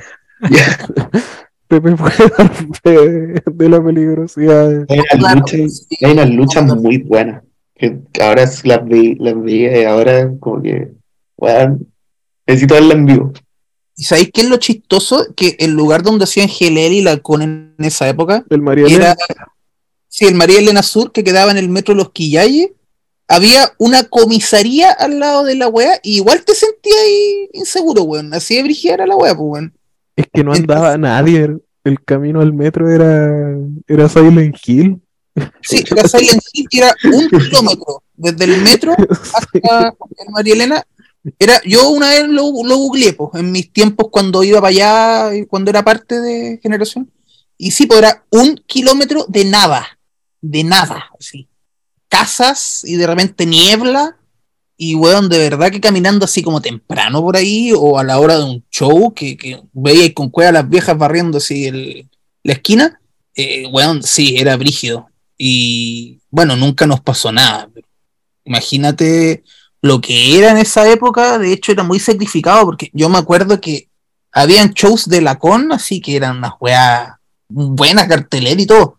Y habían ocho personas. Y era porque llovía, por ejemplo, ¿cachai? Y claro, ¿quién se va a pegar ese pique de un kilómetro en un barrio brígido más encima con lluvia? Claro. No sé si a ti te tocó como alguno de esos shows. con- Sí, sí, no, sí, sí, de hecho yo creo que fui al mismo que estáis haciendo referencia, éramos seis personas en el público y me acuerdo, ya bueno, si quién va a escuchar este podcast, me acuerdo que Lucho estaba feliz porque se ir para la casa temprano y, y como que justo, pero justo entró así como una familia del barrio, así, como unos papás como con cuatro cabros chicos, como que faltó que dijeran que era el sueño de su vida ver lucha libre por primera vez en su vida. Y fue como con tu madre. y- Hicieron el pues, weón. Hicieron cuatro luchitas, sí, pues yo creo que lo acortaron, obviamente. Pero. Como para irse temprano. Pero recuerda. Qué bueno, esa familia, esa familia sin saberlo, obligó a que se hiciera un show con lluvia con puros buenos que se querían ir.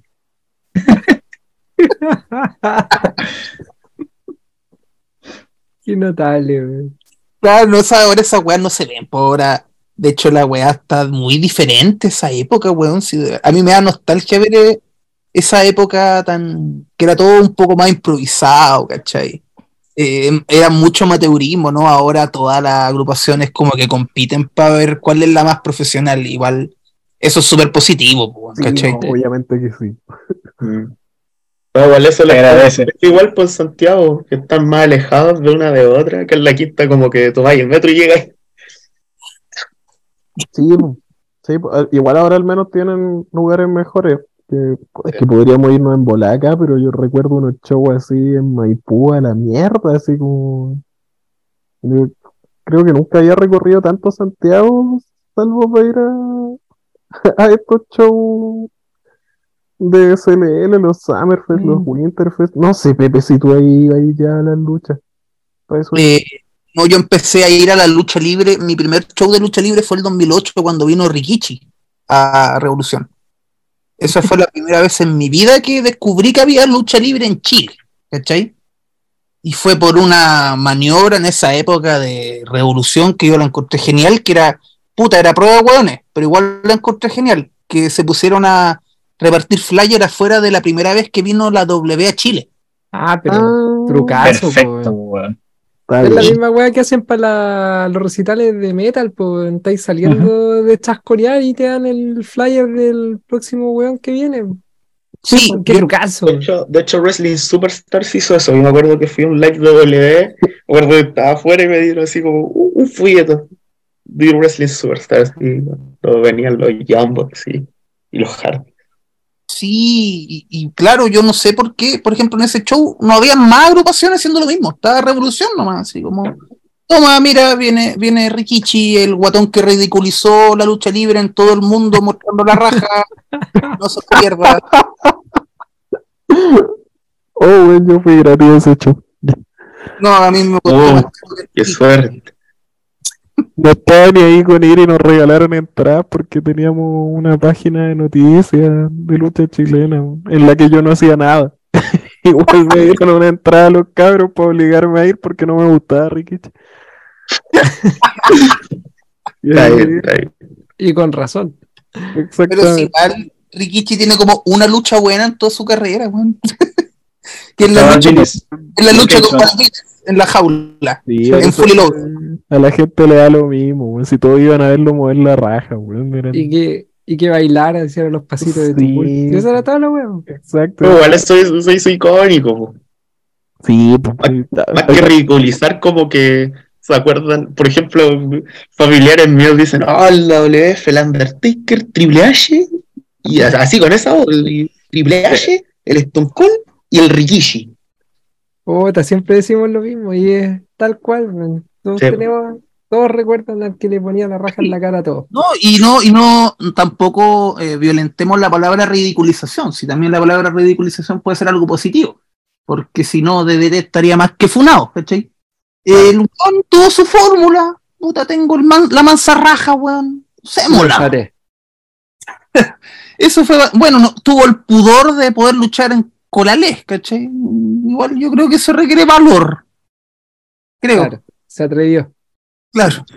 Mejor no, de- salgamos de este agujero, Sí. por favor. Para, Este para ir haciéndole el enganche para el próximo tema, la última pregunta que te tenía Lennox era sobre las bases, eh, inspiraciones o referentes que tienes al momento de luchar. Ya, eh, siento que ha sido por ciclos, porque actualmente estoy, bueno, lo he dicho en otra entrevista antes, eh, soy muy seguidor de la lucha libre de España. Me gusta mucho White Wolf Wrestling, Lucha Libre Barcelona, Tyrus Wrestling, Sevilla Wrestling, ¿cachai? Y, perdón, y he visto harto luchadores de allá y allá igual su, su estilo de lucha son más de chain wrestling, que el, como decía antes, como el estilo de lucha que me gusta hacer Ya. normalmente. ¿cachai? Entonces, como actualmente referente estoy viendo muchas luchas de Carlos Romo, que estado pariente en- de Romo. ¿Cómo? Mi primo, que tengo el mismo apellido. Mi, Chunga. mi, nombre fuera de Kayfabe es Jorge Ramos. Matamos un mito. Estamos matando toda la magia. Se Claro, murió la magia. y soy español, en verdad. Fijo esta horrible voz hace años. Bueno, la, la, la cosa es que estaba, Bueno. estaba- el último estaba viendo muchas luchas de él, entrevistas de él. Siento que el estilo de lucha que hace, igual es entre medio high flyer, pero igual hace todo estilo del, de chain wrestling, ¿cachai? Entonces como que oh, lo estoy viendo lentamente, ¿cachai? Yeah. Antes también veía muchas luchas de, ¿cómo se llama este loco? Que es de ECW. Tony Deppen, Tony Deppen Ah, que también que fue campeón en Ring of Honor, ¿Mm? también tiene un estilo muy parecido, entonces también lo seguí mucho todavía, ¿cachai? Como que van mis referentes como por, por, por, por, esa, eh, por ese tipo de cosas, ¿cachai? También en su tiempo seguí mucho un, un luchador de español que se llama Javier Vives, que era, o sea, no gordo, pero era más, un poco más grande en contextura física, ¿cachai? Igual, eh, yo igual soy medio, todavía no tengo la contextura física deseable que quiero tener para lo que es este deporte.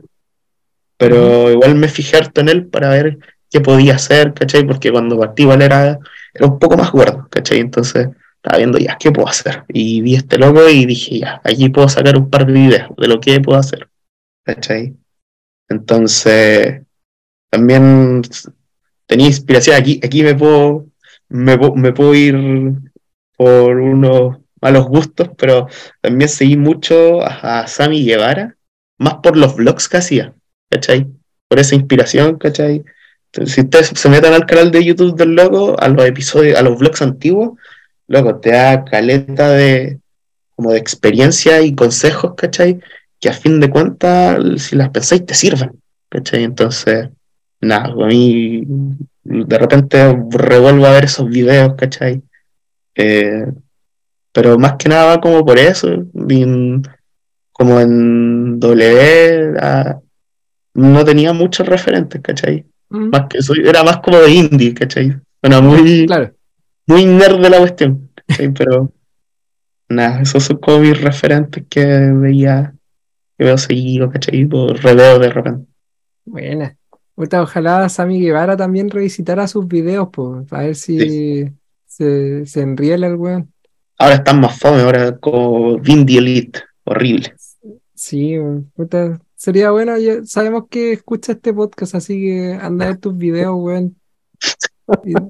Por favor. recuperemos a Taimelo también, aprovechando. La weá, weón, ya me enojé.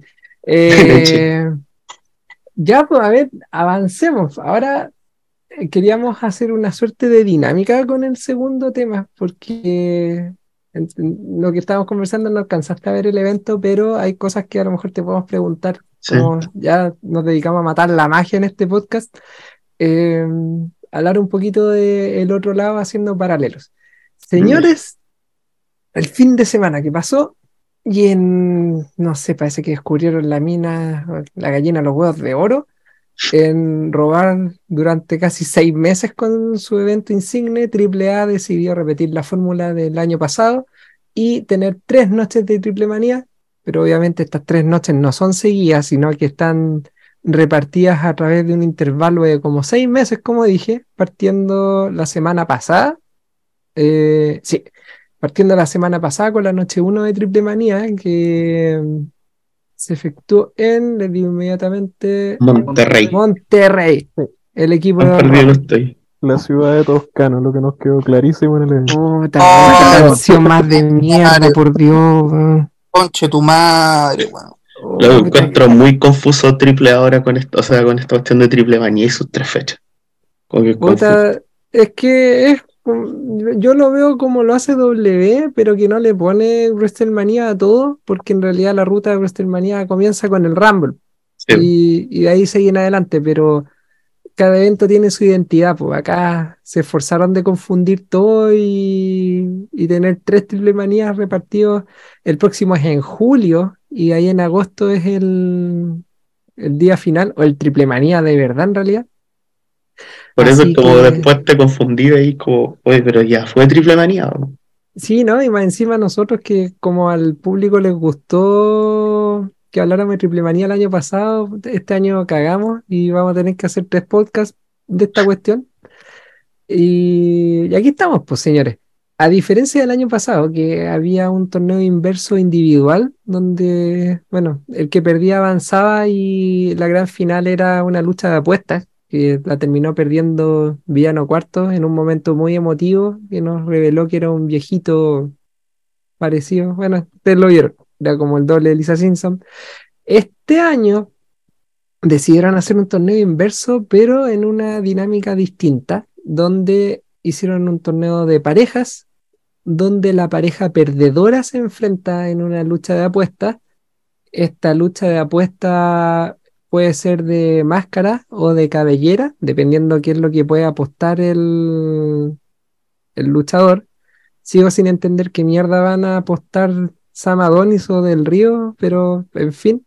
Bueno, Del Río creo que ya, ya cagó, pues, así que da lo mismo. No tenía nada que entregar. Así que eso, partimos con esto. Lo que decían los cabros, que yo vi el evento en parte, entonces no tuve que latearme todo lo que duró el evento, me perdí la parte de los milicos, me salté el tributo a Toscano, me, me salté todo y vi solo las luchas. Eh, el evento estuvo bien malena, a diferencia de lo que fue el año pasado. Así que antes de entrar a analizar un poco algunas luchas, quería ahí que den sus comentarios generales de estas cuestiones y ahí vamos comentando entre todos.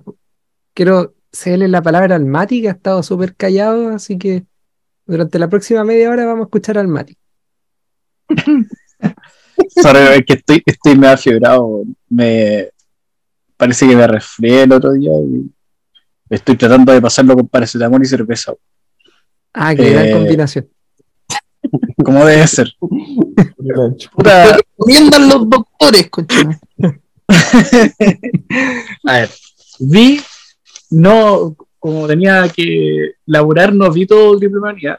Eh, alcancé a ver en vivo desde como la última parte de Vampiro vs. Chetman en adelante. Eh, fue harto malo. Aquí andamos con weas.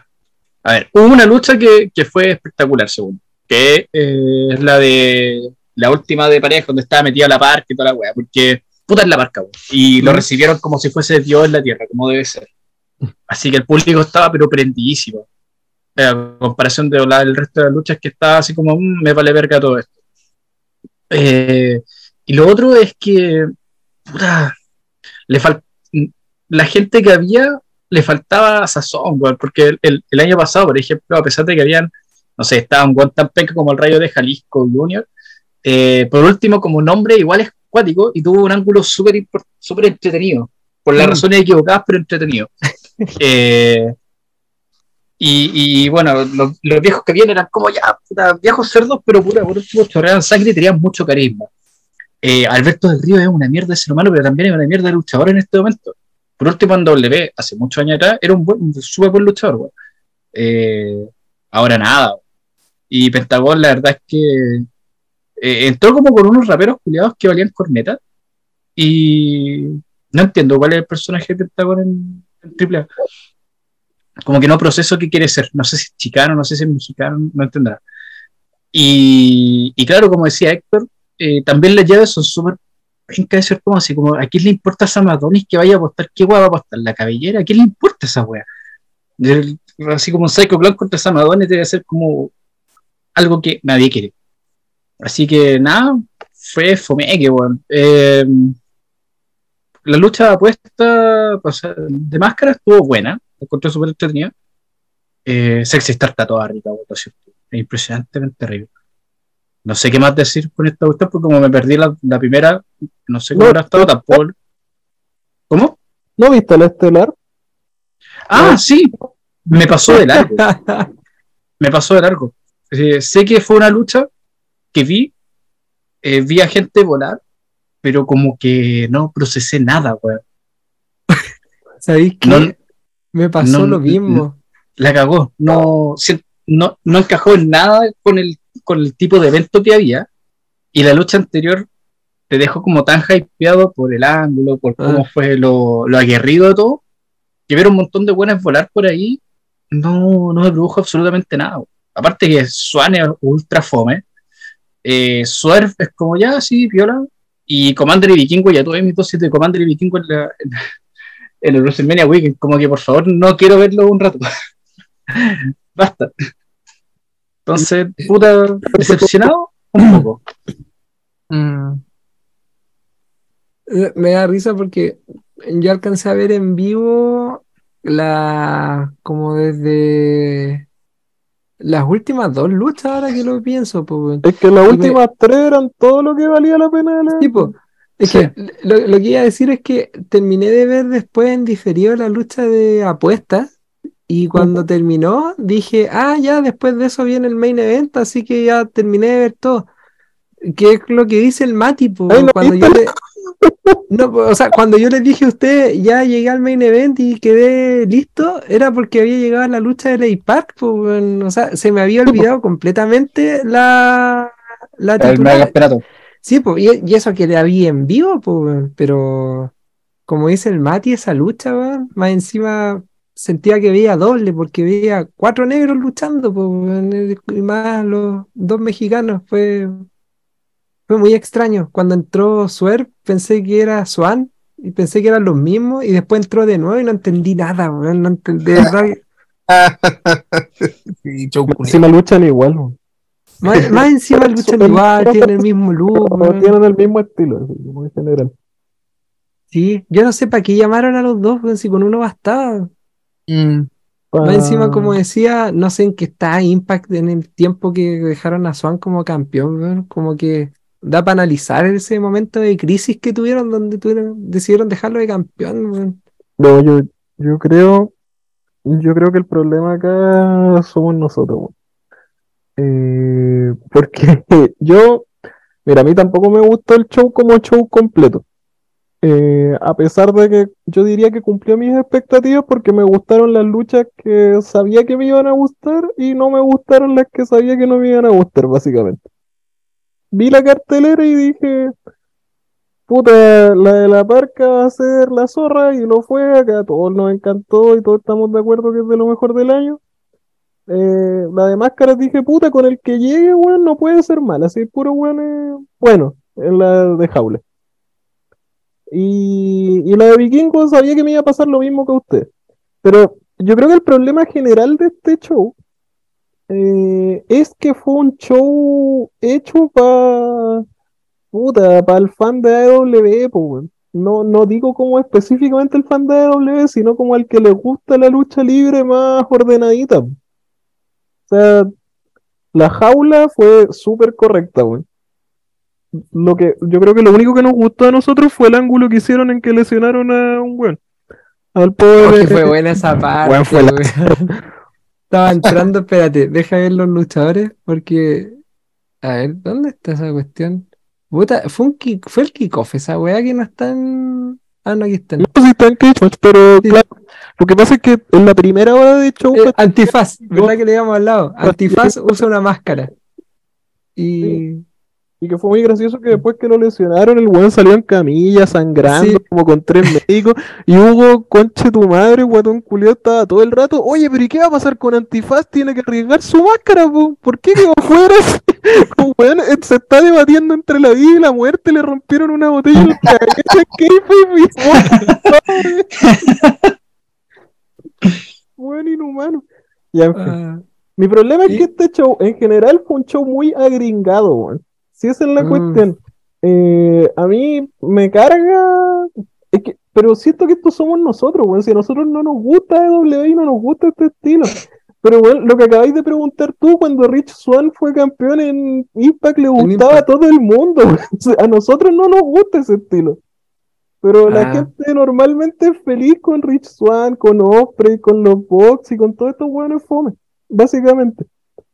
Entonces, yo creo que para un weón que quería ver esta weá en streaming, era muy atractivo que en el evento estelar estuviera claro, un Eh, ex Rich campeón de y Impact. Swerve. Sí. y no debe haber entendido nada de por qué toda la gente estaba feliz con una lucha de cuatro guatones sangrando, po, weón. Que era lo que nosotros sí queríamos ver, pues si eso es triple A, para eso vimos este show. ¿Cachai? Sí, te diste la razón, weón. Pero, puta, la lucha de Alberto, weón, fue súper correcta, en el sentido de ser una lucha como ordenada. A mí me cargó, Sí, la encontré súper fome, una mierda. Ponele voluntad, weón. Pero Ponele, esto, de hecho, de lo que le leía a Meltzer, así como en Twitter, como en la web que tuitea en vivo, estoy seguro que la que más le gustó fue la estelar, la de Vikingo, y después la de Alberto y después la jaula. Que si te fijáis, son tres luchas que para nosotros fueron súper lateras, po. O súper como sin pena ni gloria. Claro. Pero eso es como. Eso yo creo que fue el problema, que fue un show más para el, gringo que lo veía en streaming que para para nosotros que queríamos ver Triple A, pues, weón. Sí, de hecho, por eso me gustó la Vampiro con Chessman, porque esa weá quería ver yo, pues. Esa, esa es una weá que a veces siento que AAA en sus eventos donde falla es que eh, no sabe, no sé si definirse o no sabe cómo armar su, el pacing del evento, porque partís con una, lucha de puros valores, pero que no parecen valores mexicanos porque si bien eh, harta gente como que voló para matarse y todo le faltó esta sensación como de que en cualquier segundo un weón va a morir. Claro. Eh, que es lo que uno siente cuando ve eh, y ahorita con los nombres que había, ¿cachai? Un villano tercero junior, un- lo mínimo que espera es que primero mate a un weón de un, de un de, con, con unas botellas y él casi se rompe el cuello haciendo un tope. Y Aerostar se hizo famoso en el mundo por básicamente Por morir. matarse por morir, ¿cachai? Mm. Y no tuvo eso. Pero después seguí eso con una weá que es México y lo grita a- a- por todos lados, que es Vampiro contra Chessman, que es un weón que tiene Parkinson y Alzheimer, contra un weón que es ultraviolento en una lucha horrible, donde en un momento Vampiro se aburre de luchar y se va del ring. No es que Esta te es la digo, como que es-. Es buenísima, weón. Es la raja. Pero por- además de eso, tenía una teleserie, pues, porque tenía a Mr. Iguana enamorado de la hiedra. sí, po. pero eh, por eso digo, es que yo no la encontré una así como, ah, una brawl espectacular, ni, nada. de hecho, si uno la ve así como, como lucha es una mierda, pero es extremadamente entretenida. Es más, es que, weón, el, el que vea Vampiro contra Chessman y espera una lucha técnicamente Sí, po. buena, el problema es de él, pues, weón. Sí, es para pasarlo bien, po. La edad. Totalmente.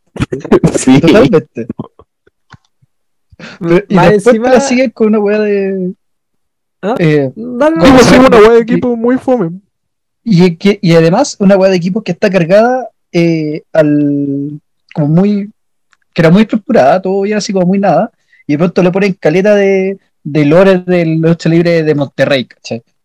Que solamente eso bueno entonces de nuevo. No Espera, para dónde tira la cuestión. Espérate, ¿a qué te referís con Lore de lucha de Monterrey, weón? Eh, el mero hecho de que sea el Team Regio contra el Team Chilango. Team Regio es por Regio Montanos, que es como le dice a, los- a la gente de Monterrey, ¿cachai? ¿Ya? Entonces son puros buenos que son de las de la escena de Monterrey, son de allá por porque Ah, hicieron ya. su nombre, ¿cachai? Toscano salió a robar, obviamente. Estaba el zorro, que también es de allá, ¿cachai? Eh, la weá del negro Casas con, con psicosis, weón. Eh, entonces, la estructura de la lucha es una weá muy para, para gente que no cacha de, de AAA, pero el lore de la lucha en lo que se basa es para la gente que es muy eh, metida Mexicana, en, en lucha- en la lucha mexicana, porque hay un montón de referencias que, es- de referencias que son para la gente como así como que, que, que cacha buena Pepito Juan de un pueblo culiado incomprobable lleno de narcos. De hecho, porque puede que después lo lean y a Lector le llame la atención y explote. Antes, cuando empezaron a robar con más triple manías, hacían una triple manía regia, que era como la triple manía de Monterrey, por lo que dice Ah. el mate. Como allá les dicen regio montano. Más confuso. ¿cachai? Ah, por eso se llama Regia. tipo, antes hacían dos triple manías, la triple Mira manía la la manía regia. Que como W hiciera el WrestleMania UK, no sé. Sí, po.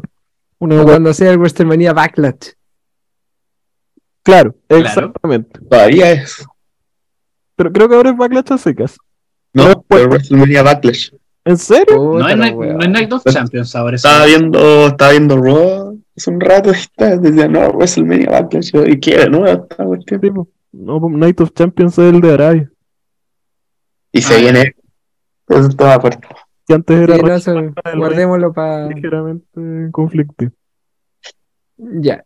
Entonces, sí, Ahí- eso, básicamente que no sepa dónde va AAA en este, en este Mm. evento en específico. Y, y le ha pasado más de una vez. La- Sí. Yo creo que ahora se sintió más porque las otras veces que pasó tenía ahí weas que son así como tan buenas que uno dice, ya me importa un carajo que haya salido la bandita militar a cantar y después ya teníamos a buenas de IW en la lucha. Eh, Claro. Hubo a viejos matándose como si fuese un, un, una que- indie mierda.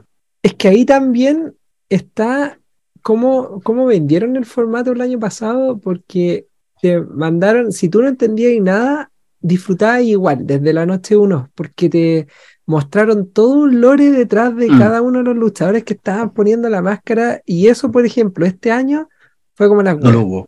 Claro. Y, y, o sea, hubo, pero así, la nada. No, no se entendía nada. Explicaron muy bien cómo iba a funcionar el torneo, ¿sí? Sí. Eso, eso me llamó la atención. Como que fue clarito para dónde iba la cuestión. Pero la razón de las rivalidades, entender que este es como un torneo típico de, oh, podrán coexistir. Y, y Claro. esa era como parte de la premisa de, de las luchas. Pero no te dejaron tan claro a dónde venía el odio de las parejas disparejas que terminaron arpando. weón. Es que los tags igual son medio random, weón. Sí, ese es el problema. Excepto Entonces, no lo. Que es el Ya, de Blue Demon y el de Ratch. que Eh, casualmente son los que pasaron. O sea, no, pues pasó. Pasó Ratch y Ah, la no, parca, pues. Blue Demon perdió. Pero claro, esa lucha que vimos ¿Mm? debería, en un mundo ideal, A ver si eh, la haber final. sido la final, pues. Mm. Sí, po. Y, y de hecho fue espectacular, bueno, o sea, eh, contrasta todo lo que hemos hablado, esa sí que fue luchón, pero a cagar. Mm. Y aparte, Dale, hermano. fue, fue todo lo que uno. El, el tropo del poder coexistir Mm. eh, es una hueá que siempre se ha hecho y aquí fue súper bien ejecutada. Weón, la cago. Perfectamente ejecutada. Es primera Que vez no, que no veo que no coexistir. Claro. Se odian los weones, se odian visceralmente. ¿Por qué voy a coexistir con este weón? Si, si lo tengo frente le voy a pegar y si lo tengo frente voy a pegarle al weón que tengo al- ahí.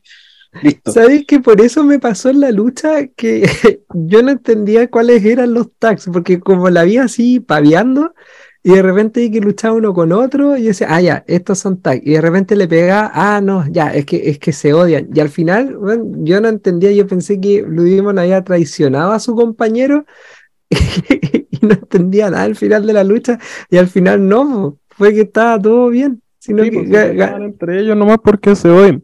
Y de hecho está que lo hicieron súper bien también, pero como decís tú, les faltó explicarlo.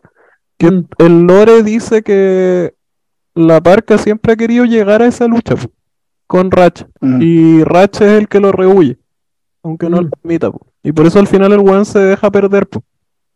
claro. Costaba de tener esa lucha. A forzar, claro. Eh, puta, no sé, esa weá fue perfecta, no hay mucho más que hablar y en el resto yo de verdad creo que el problema es ese, que fue, bueno, este es el ciclo de AAA, me ha pasado toda la vida. AAA tiene un año bueno, le gusta a la gente que le gusta la lucha mexicana, y en este caso a ustedes les gustó porque vieron shows súper mexicanos, así con puros viejos de 60 años sangrando y matándose. Y cuando pasa eso, les fue bien, la gente está hablando de ellos, tienen luchadores de AEW y todos los buenos se entusiasman y tratan de hacer como shows muy agringados, como que tratan de presentar lucha buena, así como ordenadita. Y ahí se van a la concha de su madre. Porque no es su espíritu, po. Como que cuando tratan de hacer algo así, cualquier pifia, cualquier luz que se apague, cualquier cosa como que al fan gringo le carga, lo encuentre ridículo y, y no, no queda bien nomás. Mm. No es su, su espíritu. De hecho, ah, no, termino la idea. De No, ahí- Quiero decir es que al menos tengo la esperanza de que me gustó todo lo que armaron para el futuro. Claro, Porque pasaron las parejas correctas. Básicamente perdió Alberto del Río, que era lo, lo bueno. Eh, o sea, ganó y no avanzó en el torneo, a eso me refiero. claro, Porque todos queríamos que pasara, que ese weón desapareciera. sí. Eh, armaron un feudo del Negro Casas con Psicosis, que está bueno. Y, y bueno, y tenemos la ilusión de Lea Park con Ratch, que yo creo que no se va a cumplir, pero puta, al menos vamos a tener una lucha más que va a ser más buena que la chucha. Y gracias a Dios, Vikingo ahora va a luchar con Kenny Omega, que si bien ya se enfrentaron, igual es atractivo verlo en México. Y puta, me metí mil veces más que esta güey. Insípida que seguramente Melzer le va a dar como 4 estrellas, 75, o no sé. Y para nosotros no significó nada. Es un culiado, weón.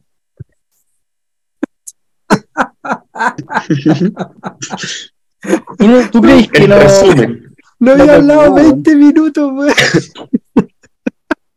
Estaba Oye, ¿tú esperando crees- esto para Y disparar. más encima era su propia talla, así como. luego, mi compa la hizo acá.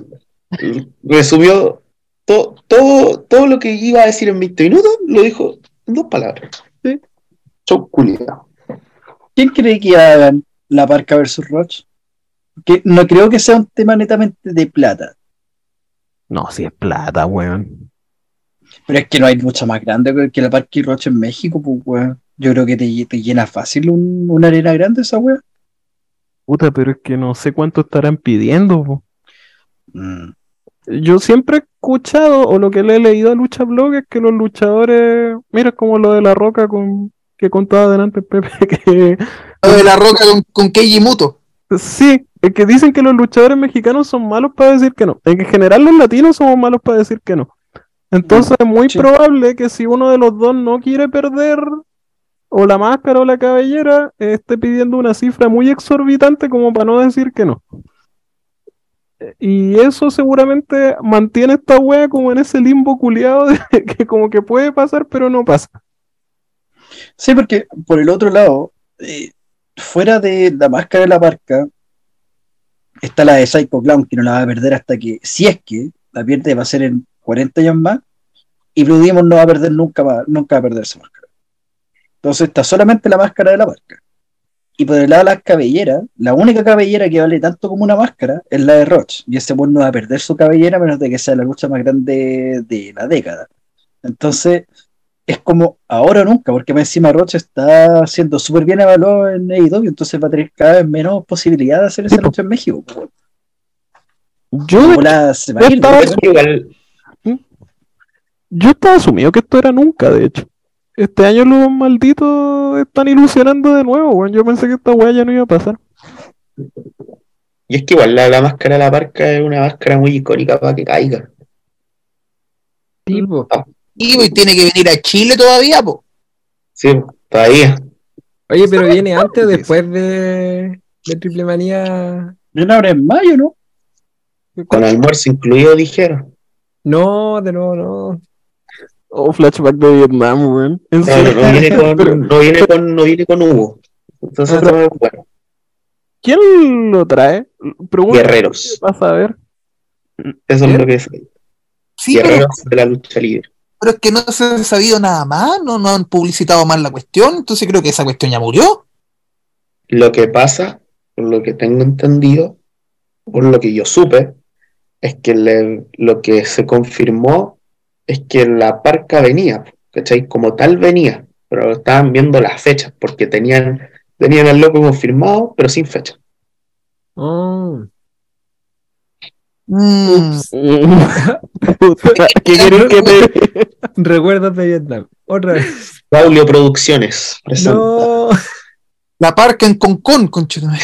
May- Mayor William. No, no, no, no. La parca en Coquimbo. En el Ítalo composto. En el En el evento Próceres del Ring. en, en el evento Rudos del Ring.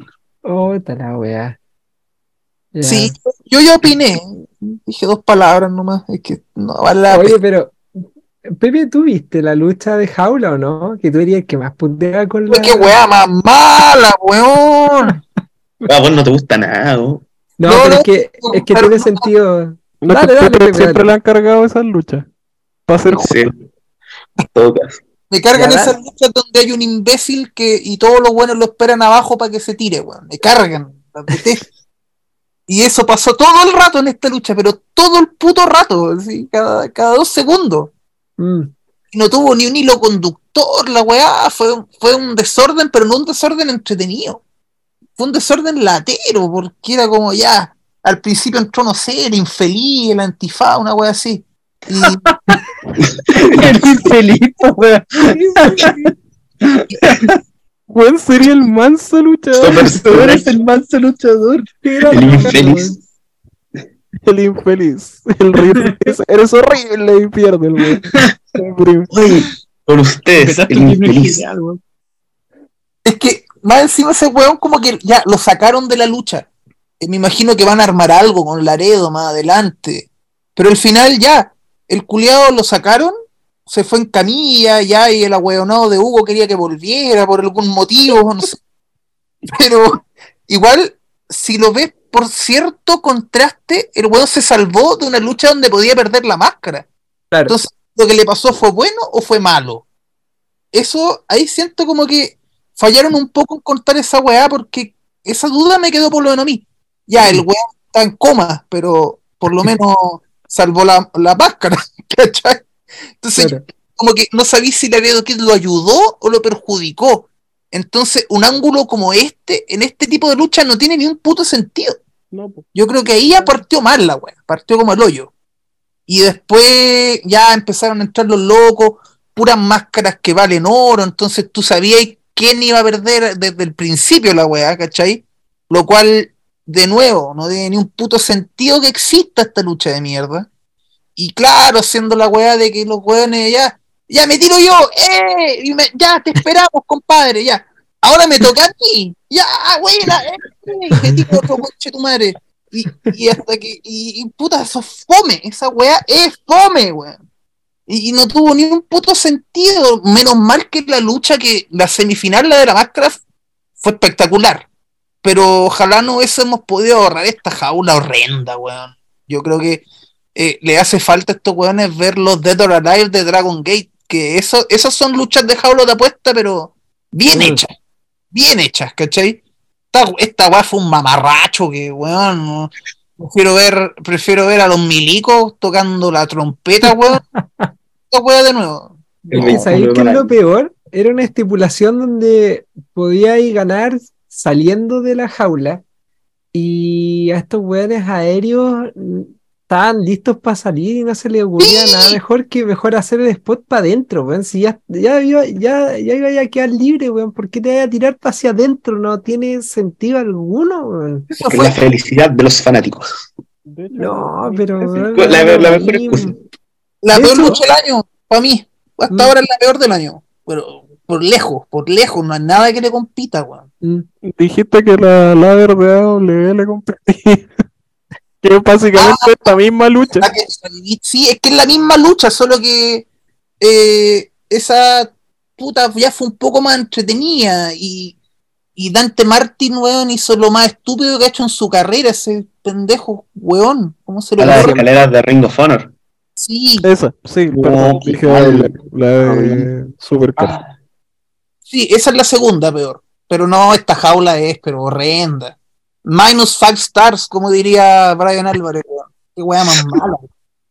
De, de hecho, ahora recuerdo que hubo un luchador de estos que estaba arriba y que la gente aplaudía como para ver si se tiraba y le dio el feroz y, bajó y... Villano. Y villano. Ah, vi- villano fue. La mejor parte de la lucha fue eso. Maestro, ¿no? Maestro, maestro. Villano tercero, Junior. Un Sí. genio. De hecho, esa parte me gustó y también cuando al final quedaban, bueno, estaban, ay, estos weones, mis tesis y Argenis se estaban agarrando a combo y de repente, si mal no recuerdo, la parca negra con Taurus dice como, ya, puta, que se peguen, pues, weón. Y, Y sale- y salen los dos muy tranquilos, weón. Ah, no, ese final lo encontré notable, weón. Fue- eh, eso estuvo bueno. Y de hecho, para engancharlo, la pérdida de máscara también de Argenis la encontré notable, notable. Un contraste con lo que fue lo del año pasado con Villano Cuarto. Acá fue como, quería mi máscara, toma mi máscara, weón. Y se la sacó y se la tiró en la cara, le pegó, le sacó la chucha. Y más encima se lo terminó meando, diciéndole, ojalá tu máscara, esta máscara te sirva tanto como me sirvió a mí, weón, penca. Y le siguió pegando, notable. Y puteó a Hugo al Y, irse. y verdad, y puteó a U después al final, no, weón. Cinco estrellas, la, la mejor eh, exposición o, ¿cómo se dice eso? Pago de máscara que he visto, weón. Sí, y, y también, pucha, decir que los últimos dos pagos de máscara, como dijo Lector, eh, han sido buenos. El de Villano Cuarto fue bueno porque fue como distinto también, pero en el contraste contrario totalmente a lo que fue este, pues, ¿cachai? Sí, po. Porque el del Villano Cuarto fue muy humilde y no Mm. fue como la típica mierda de, de- de- que hacen siempre en estas luchas de máscara. Y este también fue bueno a su modo. Porque, Mm. claro, fue un weón que entregó la máscara, pero le sacó la mierda después, weón. que- Sí. Yo creo que así deberían ser todas estas weá, ya basta de, ay, voy a perder mi máscara, pero voy a ser humilde. No, ándate a la chucha. Mm. Quita la Oye, máscara, quiero- voy a un luchador. Pongan, sí. pónganme un uno, que tanta weá. Yo lo encontré la raja porque es un weón que va a seguir luchando hartos años, po. Entonces tenés que tirar tu carrera sin la máscara, dentro de todo. po. Si igual Ah, te claro, caga el personaje, entonces aprovecho al tiro de hacer una wea para llamar la atención. Puto, ojalá Sí. gusten esta wea, weón. Yo siento que no tiene ni un brillo. O sea, a mí no, por lo menos supe del resultado de esa lucha y dije quién es el loco que perdió la máscara. Así. Porque siento que las luchas de máscaras son entre locos ya icónicos, pues, ¿cachai? Mm, Claro, el- sí. ¿Cachai? Entonces, como ya, como entre en parte el Místesis, ya, igual icónico. Pero el otro loco, como que está ahí nomás, pues, ¿cachai? Como ya la perdí, tengo un kilo por seguir, ¿cachai? Como que mm. El resto tiene como para. ya está terminando sus carreras o ya como para darle un refresco al personaje. Claro, y como decís tú, muchos de estos nombres, cuando los anunciaron, ya estaban descartados que no iban a entregar la máscara en esta cuestión. Y de hecho, cuando salió el cartel, Momo dijo así, ya esta weá probablemente sea Argenis el que pierda la, la máscara. Así como que los otros no tienen por dónde. Es Y que la- era predecible con ese caso. Sí, por pues, eso a Pepe le dio más rabia todavía. Más, la predecibilidad. claro, pues con dos luchas. Pues más hasta que le guste algo a este weón. Sí, la cagó. Vamos a empezar a putear Eh. más, Pepe, weón. Yo no soy tan complicado como la gente. Sí. Mira, por último, Pepe no es tan amargado como Chavo Guerrero que ahora está tratando como el pico a, a Rey Misterio. Por andar robando con él. Pues, Sí, por andar robando con él, Chavo está perdiendo la cabeza en Twitter. Peleando con fans y toda la weá. Está como en uno, uno de esos días, pues. O sea, no tiene nada que ver, pero siempre un buen momento para decir que deje de robar con él y Chavo Guerrero. Sí, o sea, dice que Rey roba, puta, por último, Rey roba porque es bueno, pues, este bueno es como el pico. Yo El, lo que digo Rey. Misterio roba por tributo, por el chavo fue, por necesidad. por favor, por favor, fue muy descarado hacer el, por ejemplo, los tres amigos, ¿cachai? Igual, Mm. Todas las luchas como para que se acuerden. Acuérdense, yo soy el, el familiar de Di Guerrero, pa. Sí, pues. No, sí, el, el Roberto Gómez Bolaño anda weando hace rato ya y puta, me tiene chato, weón. Porque Oh, weón. ¿Te, te acordás que en W le dieron un personaje más racista que la chucha? el Kirby, el Kirby White. Guay. Tenía Y una frase iba en un carrito de, Bueno, Wolf. de golf, ¿no? Había una frase, if, if it's white, is... tenía una frase que decía como, if it's white, it's right. sí, Sí. Oh, yo olvidado esa mierda. De hecho, como lo habíamos mencionado en el análisis de WrestleMania, eh, puta, Rey tiene mucho más derecho porque logró una lucha icónica con Eddie Guerrero con la cuestión de la custodia de Dominic. pues, o sea, De hecho. tienen todo el derecho de robar con Eddie si se les ocurre. Sigan robando nomás. Eh, Nada, que atención nomás, como. Y insisto, hola, Wesley, yo soy familiar de Di Guerrero. Sí, pues, no. ¿Cachai? Chao con ese weón. Como que acuérdate de algo especial de Chavo Guerrero. ¿Cachai? Ah, Estás ¿Cómo con Eddie Guerrero. Cuando Chavo Guerrero, Eh, me acuerdo que lo mató Kane en WrestleMania por el Claro, título de ICW. Así como una lucha de él que, que se me venga a la mente. La, que- la I Quit que tiene contra Rey es buena, weón. Me gusta. Sí, no es mala. Pero es porque está contra Rey Misterio. Pero insisto, no si te entiendo. sigue en pocos segundos como el Chavo Guerrero como tal, como que no tiene todas esas Sí, cuestiones bueno. icónicas que lo diferencian del, del fan de Eddie Guerrero, ¿cachai? Mm. Mm, mm. Ahora no Como que- nos pusimos que lo relaciona al Chavo, tiro. weón. por culpa del Mati que. ¿A, a Pito de qué apareció Chavo Guerrero en esta de wea? nada, pues si el Mati dijo la wea, como por nada. Oh, espérate, eh, eh, gringo, ¿cómo se llama? El, el, el papá del Chavo que también luchó con el 2006, una wea así. Chavo Guerrero Senior. Chavo No, pero- Guerrero, sí, el hermano de Eddie. Chavo 2000 era una cuestión, ¿o no? No sé cómo le pusieron Chavo ese. Ese Chavo Classic. Lo que era más entretenido que Chavo Guerrero. Ese weón era Chavo más bueno que la tiene su la- madre, sí. Chavo Era bueno, weón. en Sí, la. W tiene las medias luchas el Chavo Classic, weón. El Chavo Classic. En, en, en All Japan el weón era buenísimo. Sí, pero Sí. Como parte de los de los juniors de México, que Sí. hacían como la ruta México, Japón, Estados Unidos, era buenísimo. weón. tuvo un, Ese feudo, viejo es muy bueno, weón. Es tremendo luchador. tuvo un feudo muy bueno con, con Onita, cuando Onita era crucero. Sí, cuando ahorita venía a ser John Lyon. Antes de ser el luchador de Deathmatch, ¿no? Sí, cuando era, estaba en New Japan. Él antes era un crucero hasta que se lesionó y ya no podía luchar como crucero. Se le ocurrió alambre de púa y explosión. ¿Cómo lesionarme más? Exactamente. Pero sigue luchando hasta ahora, esto es bueno. Entonces, Porque bueno, el capítulo de Dark Side of the Ring de Lonita es muy bueno. No, sí, Onita es buenísimo, weón. a mí me- Es tremendo luchador. Tiene, Onita tiene la entrada más icónica en la historia del, toco, del Tokyo Dome.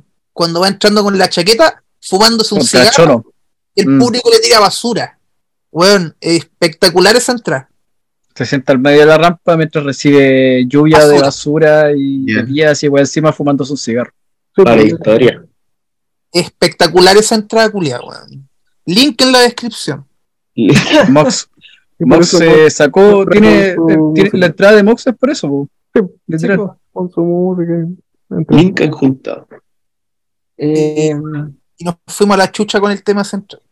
¿Cómo sí, pasó de AAA a New Japan? Ya, entonces, ya, para volver. La idea que se cree aquí va a ser Samadones contra Psycho Clown, ¿cierto? Eso es como lo que todos presagiamos. Puta, es que O sea, mira. lo obvio si no tienen lucas para la otra weá. lo busqué para recordarlo. Al Dr. Wagner le pagaron 200 palos chilenos por ¿Y? la máscara. Conche tu madre, Pepe, casi quedó solo.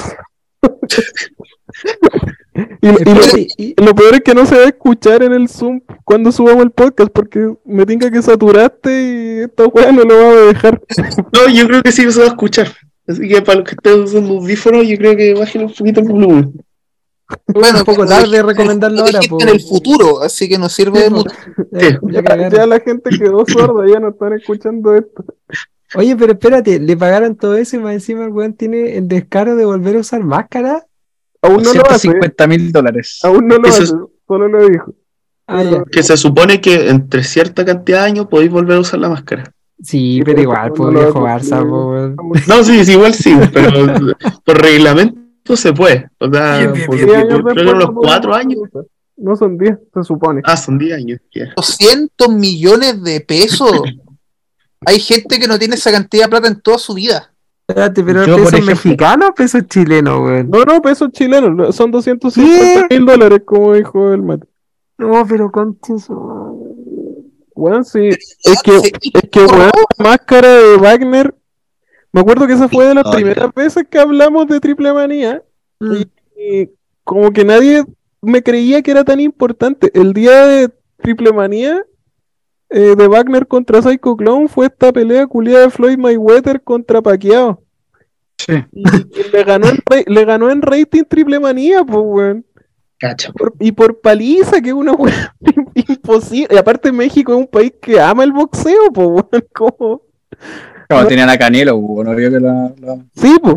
Y, y- bueno, y de hecho, eh, al- a Pacquiao lo noqueó, creo, Canelo. No sé, pero que- creo que es un buen conocido porque tuvo como hartas peleas con un mexicano. Eh, ay, El boxeo sí que no cacho. ya lo tengo la puta, da lo pero mismo. Pero, yo- pico, la weá es que, no sé, pues, weón, es como que hubiera un partido de la selección chilena, pero le ganara, puta, eh, Gringo Collins perdiendo la cabellera, pues, weón, una weá así. Al final eso pasó en México. Eh, era muy grande la máscara de Wagner. Igual 200 palos, no sé, pues para W no es nada, pues, pero para para cualquier lucha libre fuera de Estados Unidos es más plata que la chucha. pues. Sí, weón. Entonces, sí, lo transformáis a dólares y tipo, se vuelven locos los mexicanos, weón. Claro, entonces, bueno, yo creo que sí o sí la Parque y Ratch tienen que estar pidiendo más que eso. Pero seguro que sí. Pero en precio me tinca, así, puta, esto es especulación pura, pero Sí. yo creo que la cabellera de Ratch es más accesible que la máscara de Lee Park. Puta, Como- es lo mismo. Que pero- siento que Ratch es muy reciente igual. El Como tema, eh, ¿sabéis cuál es el tope ahí? Que Ratchet es ingobernable, pues. Y lo digo Sí. como que no. eh, eh, Es literalmente el personaje es él. Entonces, para él, es su cabellera vale tanto más que la máscara de la parca porque es él. Claro. Pero Tiene, tiene el ego a la concha de su madre. Lo ayuda a Sí, ser un excelente luchador, pero es totalmente esquizofrénico. Entonces, Mm. ahí está el tope. pues. pero Bueno, en ese El tope sentido, con Elia Park eh, querrá retirarse, po. Sí, pues, claro, esa es la wea, si quiere retirarse. porque se saca la máscara y su carrera se acaba, po. En cambio, bueno, desde mi punto de vista, ahí les voy a volver a preguntar a los cabros acá que luchan, pero el hecho de que te vayan a cortar el pelo no echa a perder tu carrera, pues, weón. O sea, si Rats lucha con el pelo corto después, da lo mismo, pues, weón. O sea, no, Claro. no sé, ustedes. Es que depende cómo lo usas, po, porque el Claro. pelo puede representar una identidad. O sea, Sí. igual te caga harto porque no, no creo como decir tú que la carrera, pero piensa que es como el invicto el Undertaker, por Ratch puede apostarle el pelo a calete hueones Ah, bueno. y esos son un montón de eventos estelares en su carrera, po. ¿Cachai? Que va a defender el pelo y la gente va a pagar para ir a ver como, a ver si es que este weón le quita la cabellera, po. Claro. Y si la pierde, ya pierde esa magia. O sea, hay weones que han perdido la cabellera como 20 veces y puta, ya no es lo mismo, obviamente. po. Co- Como El negro Pagano. Casas perdió la cabellera, Claro. uno- se, se ahorraba el, peluquero. Pagano también. El año pasado Pagano, Claro. pues, que Sí, le cortaron el pelo. Pagano. Pagano le han cortado el pelo como cuatro veces y antes que, antes que se pintara la cara luchaba con máscara y también la perdió como dos veces. Al weón no le alcanzaba ni a crecer. Y ya se y ya la estaba perdiendo. ¿Cachai? Entonces, puta, Ratch cada vez que defiende la cabellera, que son muy pocas veces, es la cagada por el manso evento. Entonces, es matar la gallina en los huevos de oro. Yo creo que Mm, podría pasar ahora que se probablemente ya se quede fijo en AEW. Por ese lado, como que podría ser. Claro, que era lo que pensamos, o lo que decía yo en realidad el año pasado con Penta, que eventualmente, así pensando bien de lejos, si internacionalizáis tu carrera, a lo mejor no necesitáis la máscara, te pueden volver a conocer. Eh, Es lo que pienso con po. Eso hizo el hijo del fantasma, lo que tú estás diciendo, que es el Santos Escobar. po. Dijo, Ujú. "Puta, antes de irme a W, pierdo la weá en triple manía, tengo la mansa lucha y en W me van a sacar la máscara. po". Sí, pues, Su hombre hace lo mismo. lo mismo que Andrade. Claro. Exactamente. Puta, hay que ver qué onda, porque la cabellera en Estados Unidos vale pico. Ahí sí que Sí, no le sí, importa a nadie. po. Mm. Sí, pues si te vayas a radicar allá, da lo mismo, pelo largo, pelo corto. Claro. Tenés que saber inglés, no como Andrade. Pepe, ¿tú. Medio tu palo. Frondosa cabellera, güey. ¿Yo? Sí. Eh, ¿Sí? Piensa que eres de, eres de los pocos que tiene esa, eh, esa posibilidad, güey. Y limpia, porque el otro es Pedro Pablo.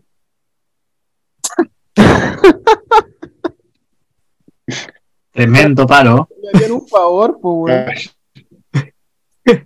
Esa sería una apuesta de cabellera y baño. Si Pedro Pablo escucha esta weá.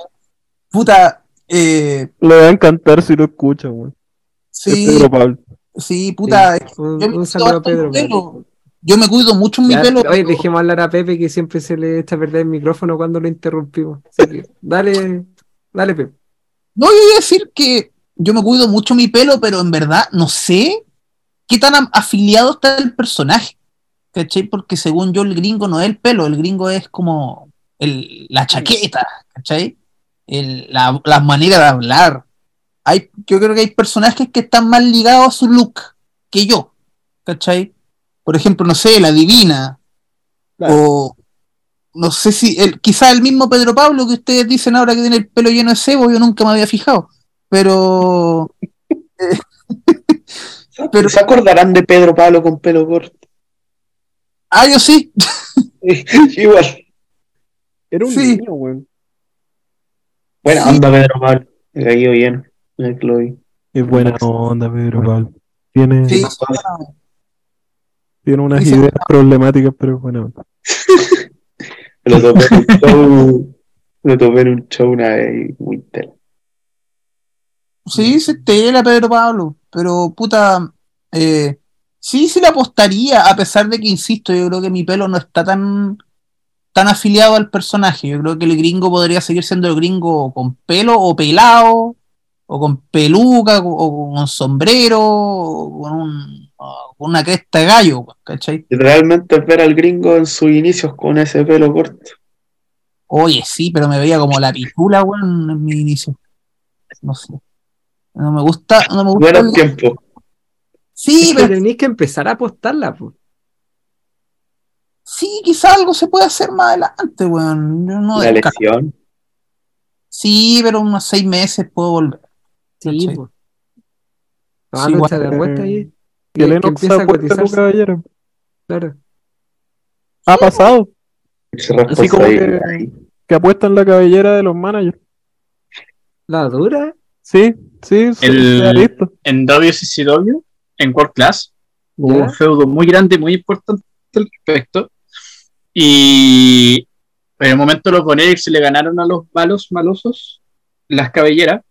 Eh, y lo que hicieron fue pelar a, al manager, a Gary Hart, que era como, era como en ese sentido se parecía a lo que sería eh, después Bobby Heenan en W en los 80, con que juegan más que enfeudarse con luchadores, se enfeudaba con, con los luchadores que manejaba Bobby Heenan que lo quería cagar. Y en WCW pasaba algo similar con, con Gary Hart. Entonces, eh, los malos, malosos no perdieron la cabellera, sino que lo hicieron los, los Ghostbusters, lo hizo Gary Hart.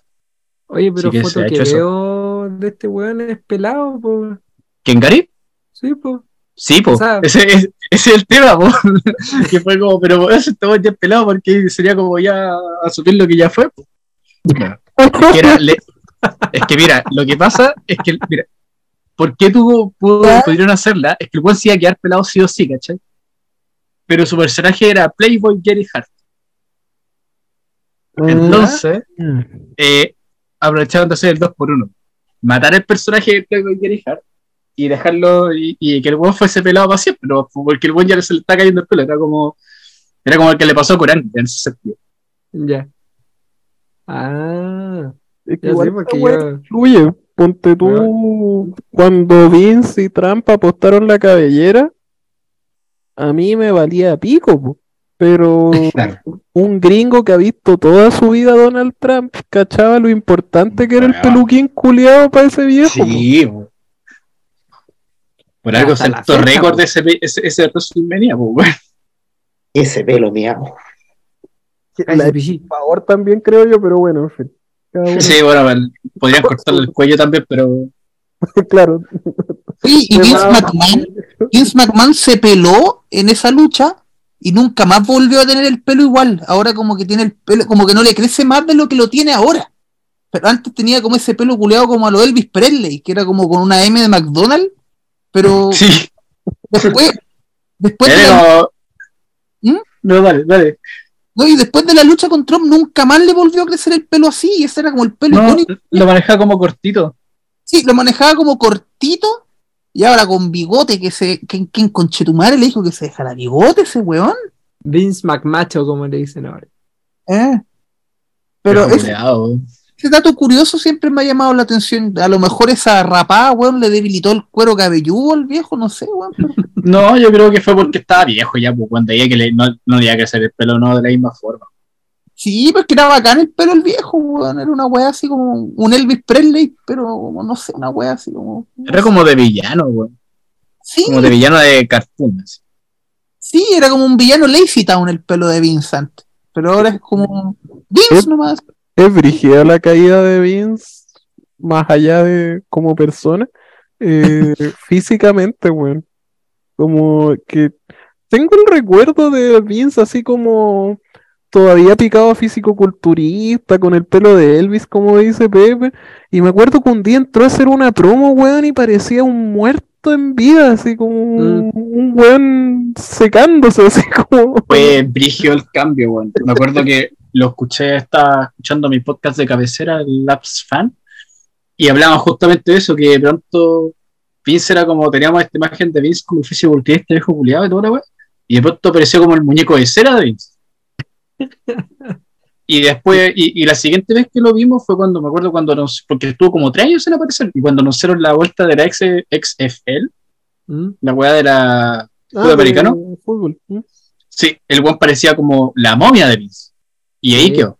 Como que degradó calera muy rápido. Sí. La edad no pasa en vano, pues. No, El y la droga tampoco. El pick físico de Vince McMahon es el 2002, cuando luchó con Ric Flair en el Royal Rumble. Ese Pues es el McMahon más brígido que he visto. O sea, El- Para tú decís como mamadísimo. Sí. Ah, ya. Sí, yo diría que el Mario, 98. po, weón. Sí, bueno, el es, que el, es que el 98 estaba musculoso, estaba musculoso, pero no estaba como el 2002, que ya era un. Era como. Tenía más físico que Hulk Hogan, de hecho. De ese. Mm, mm. ¿Cachai? Mm. Eh, ese Vince McMahon yo creo que es el pick físico del viejo. De ahí como que igual seguía musculoso, ya con Shawn Michaels todavía le quedaba algo. Y en la lucha con Hogan. No, la lucha con Hogan yo creo que tenía mejor físico que Hogan.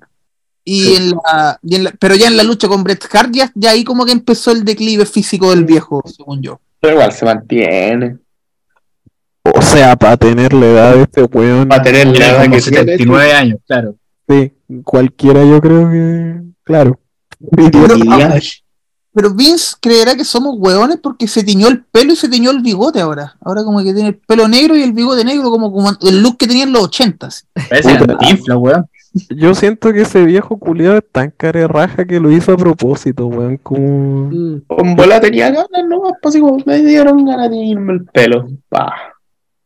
Yo creo, Eh, Es que siendo Vince, como que me da la impresión que es como para burlarse. Del Es resto. Para hacer la weá Sí. que quiera, concha tu madre, weón. Puedo hacer tengo una teoría. este weón y- Hasta guasar ese bigote de mierda. El triple A bigote. a Vince McMahon. El bigote es simbólico. El bigote es simbólico en, el, en el, la weá, así como el señor Burns cuando era el señor Bolainas. Bolainas. Sí. Es simbólico de eso. Como que Referencia. Vince psicológicamente nos está diciendo que no está, pero está. Como cuando el señor Burns no estaba en ese foro, pero estaba como el señor Bolainas. ¿Cachai? Yo creo que el bigote representa psicológicamente que Vince está, pero que no Pero no. quiere que todo se esté. Claro. Yo creo que es como un disfraz, una wea así, ¿cachai? Pero que, que no hace weón a nadie, obviamente. Pero yo creo que psicológicamente eso simboliza el bigote de Vince. A lo mejor me fui, me fui en la mansa volá, weón. No, yo creo que no es tan piteado porque Vince es ese tipo de persona, weón. A nosotros obviamente nos importa un pico, pero Vince es como ese millonario culiado que, que es capaz de irse en esa bola, pues que es como muy mesiánico. Y es una wea, mira, para con- conectarlo con AAA, es una wea muy de los promotores de lucha antiguos, así como viejos. Si cacha que en AAA todavía andan con las cenizas de Antonio Peña para todos lados, po, Oh. Dios mío, no habíamos hablado de eso. y La señora Oh. Marcela tratando Bueno, de la señora, sentir la señora hasta muerte no lo Está sabe. igual que Vince, pues, weón. Y, weón, no te quepa la menor duda que cuando Vince se muera, las cenizas de ese weón van a estar en alguna parte en W. Luego No. también que sean tradición en triple A esa cuestión de la urna, pero hay que dejar descansar. Weón, yo a Vince lo veo como una cabeza de esos de Futurama, weón. Porque, weón, todo el rato, así como cuando está Richard Nixon en Futurama, me imagino a Vince así como una cabeza, así como, no, weón, que pierda Wyatt, así, una weón así, weyando hasta la muerte. Va a estar muerto, van a sacar la tabla Ouija, nada a preguntarle por los. La cagó, weón. Bueno, de Antonio Peña hicieron un feudo por las cenizas, pues hablando de luchas de apuestas raras, ¿En serio? sí. Sí. La- Oh, un, un equipo rudo, una de las tantas alianzas de extranjeros de Conan, ya no me acuerdo cómo se llamaba, así como la Legión Extranjera o qué chuchas. Se las de lucha por las cenizas. Ya, oye, pero ¿y si la legión extranjera ganaba las cenizas? ¿Qué iban a hacer con las cenizas? Se quedaban con AAA, pues como que las cenizas eran como el símbolo de poder de la Ah, ya. ¿Cachai? Era como Ya. la urna de Taker, que el que la tenía controlaba a Taker, el que tiene la urna de Antonio Peña controla a AAA aparentemente. Muy profesional todo. Como que así funciona. Hola, wea buena, weón. O sea, si alguien entra a la casa de la señora esta y se Ah, roba la. Ya, listo, dueño de AAA. Oye, Weón, esta weá que es la raja, weón. Weón, fácilmente, weón. De hecho, yo cuando chico siempre me preguntaba eso, como, ¿qué pasa si alguien le chorea el ánfora a Paul Bearer, weón? Después ese weón anda con Taker ahí de acting. Sí, como nadie se aprovechó esa weá. Y Yo me acuerdo, hubo un feudo que tuvo con Ted DiBiase que el Good Father, cuando era Kama Mustafa, le robó la urna y la convirtió en una cadena de oro. Cosas, cosas que pasan. Y después como que la re- recuperaron la cadena y Paul Bearer estaba como con la cadena así en vez de la ánfora. Y, y después de la nada, no, no, no, acá ignoro cómo siguió la historia, pero la, la urna volvió, parece que la volvieron a convertir en urna, como que derritieron el oro, no sé, una wea así. Totalmente absurda, así tipo Bosman. Rasparon el oro. Un, Claro. feudo, un feudo como el pico, entre paréntesis, weón. La Sí, no. lucha. Eso sí que son candidatas a las peores de la historia, las de Taker con, con Kama. Sí, Oye, como la mierda. Para cerrar todos los temas, así súper bien linkeado, en Chile han habido luchas de apuestas. Sí. Sí, sí, no- han habido. ¿Dónde? ¿Y quién? No me acuerdo de una. Yo me acuerdo de, de- de un par. Dale. A ver, Eh, no sé si queréis partir tú, gringo. Eh, es que yo me acuerdo de solo una que fue Sinner con Taylor Wolf por la cabellera, que ese mismo show Taylor perdió la cabellera, pero en la Royal, que era el main event, ganó el campeonato mundial de explosión. Así pelado y todo, ¿cachai? Ya. ah, buena. Yo, creo que la weá fue como ya perdí el pelo, pero salís campeón. Una wea así. Claro. Yo ahora la mente me acuerdo de tres. Cuatro en, una, entre medio, pero que no es como de apuesta, sino fue muy. Por la que me acuerdo haber- haberlas visto en YouTube, más que nada. Una es de Owen con Pedro Pablo, en Legión. Antes- de que Legión fuera lo que es ahora. Los primeros shows de Legión.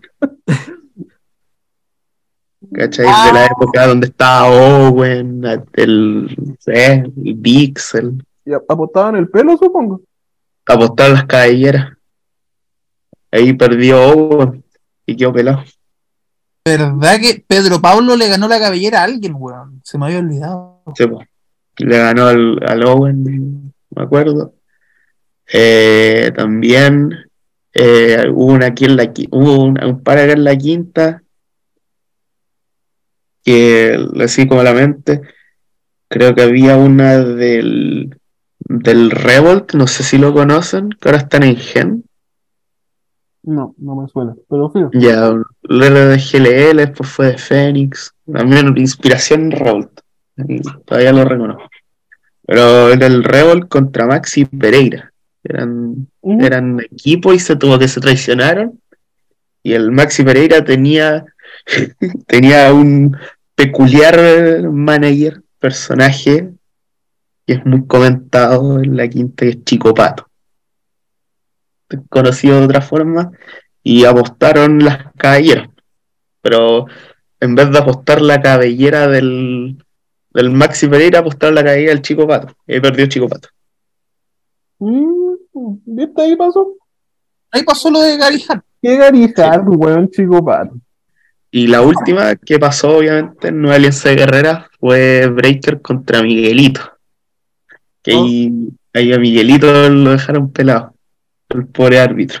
Me imagino. Ah, ya el árbitro, pensé que. En su tiempo, en su tiempo fue jefe de Naje, no sé, y yo no estaba en Naje en ese tiempo. Ahí el gringo debería saber. ¿Pero Y- peleó él? ¿Ah? ¿Peleaba él, el árbitro, o mandó a alguien? Era, era creo que era Breaker, aquí corrígeme gringo, era Breaker contra el Miguelito y Ricky Millones. Sí, era una lucha en desventaja, Breaker contra Miguelito y Ricky Millones, y apostaban la cabellera Miguelito y Breaker. Y claro, Miguelito en ese tiempo era el gerente general. Y claro, perdió el equipo del- de los dos. Eh, en esa lucha hubo un spot de un auto, que Miguelito se subió a un auto con, un, con una lata de tacho basura.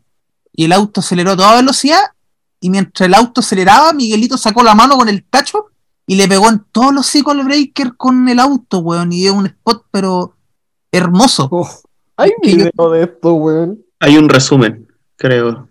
De la weá. Ya a igual. estar en, el- en el canal de YouTube de Net Lucha Libre. Ahí aprovecho el spam para que se suscriban. Weón, Sí. sería la raja que tuviera esta weá. El atropello según yo. Han de estar en resumen. Sí, sí, por ahí debe estar. Yo creo me que acuerdo haberlo visto. Lennox es un buen arqueólogo, así que si es que él lo encuentra, que se los mande. Que pandemia, en pandemia vi mucha lucha libre chilena antigua. Y algunos shows así como. Sí, yo creo que en, la- en Chile, como el público es morboso, y peguenle al árbitro y toda esa mierda, eh, yo no sé cómo no, no se han aprovechado de las luchas de apuestas las agrupaciones, porque sí, el público santiaguino sobre todo es muy morboso. Entonces no, no Mm. entiendo cómo no se ha hecho una cultura de esto todavía. Yo vi una máscara contra máscara, pero está muy funado el personaje que perdió, así que mejor dejémoslo ahí. Eh, y ¿Será lo- el mayor William? no, no, no, no, un weón que está funado por, por cosas Ah, como más serias, así que no me quiero meter Ah, ahí. ya. Ahora me acuerdo, po, el, hay, hay dos luchas de máscara y no tengo antecedentes como para argumentar, pero, pero es un personaje clandestino. Ah, ya.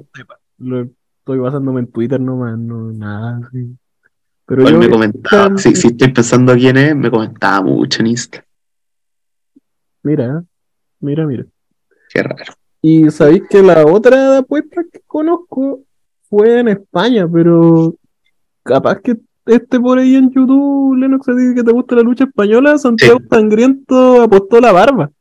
Y lo encontré notable, weón. Porque, Creo que sí la vi. porque yo me- cuando lo hizo, como que pensé, weón, este weón sin barba pierde toda su personalidad, pues, weón. Sí, po. Era... No, es que lucha con máscara. po. Sí, po. Sí, po. usa como una máscara cortita que se le ve como la barba bien Sí. larga para abajo. Ese loco pierde la barba, lo pierde todo. Tenéis razón. Eso, eso fue bueno. Eso fue bueno. Pero no. No, no Y como de máscara en Chile, ah, creo que han habido dos en Max también. Que ahí cayó la del Soler Sánchez.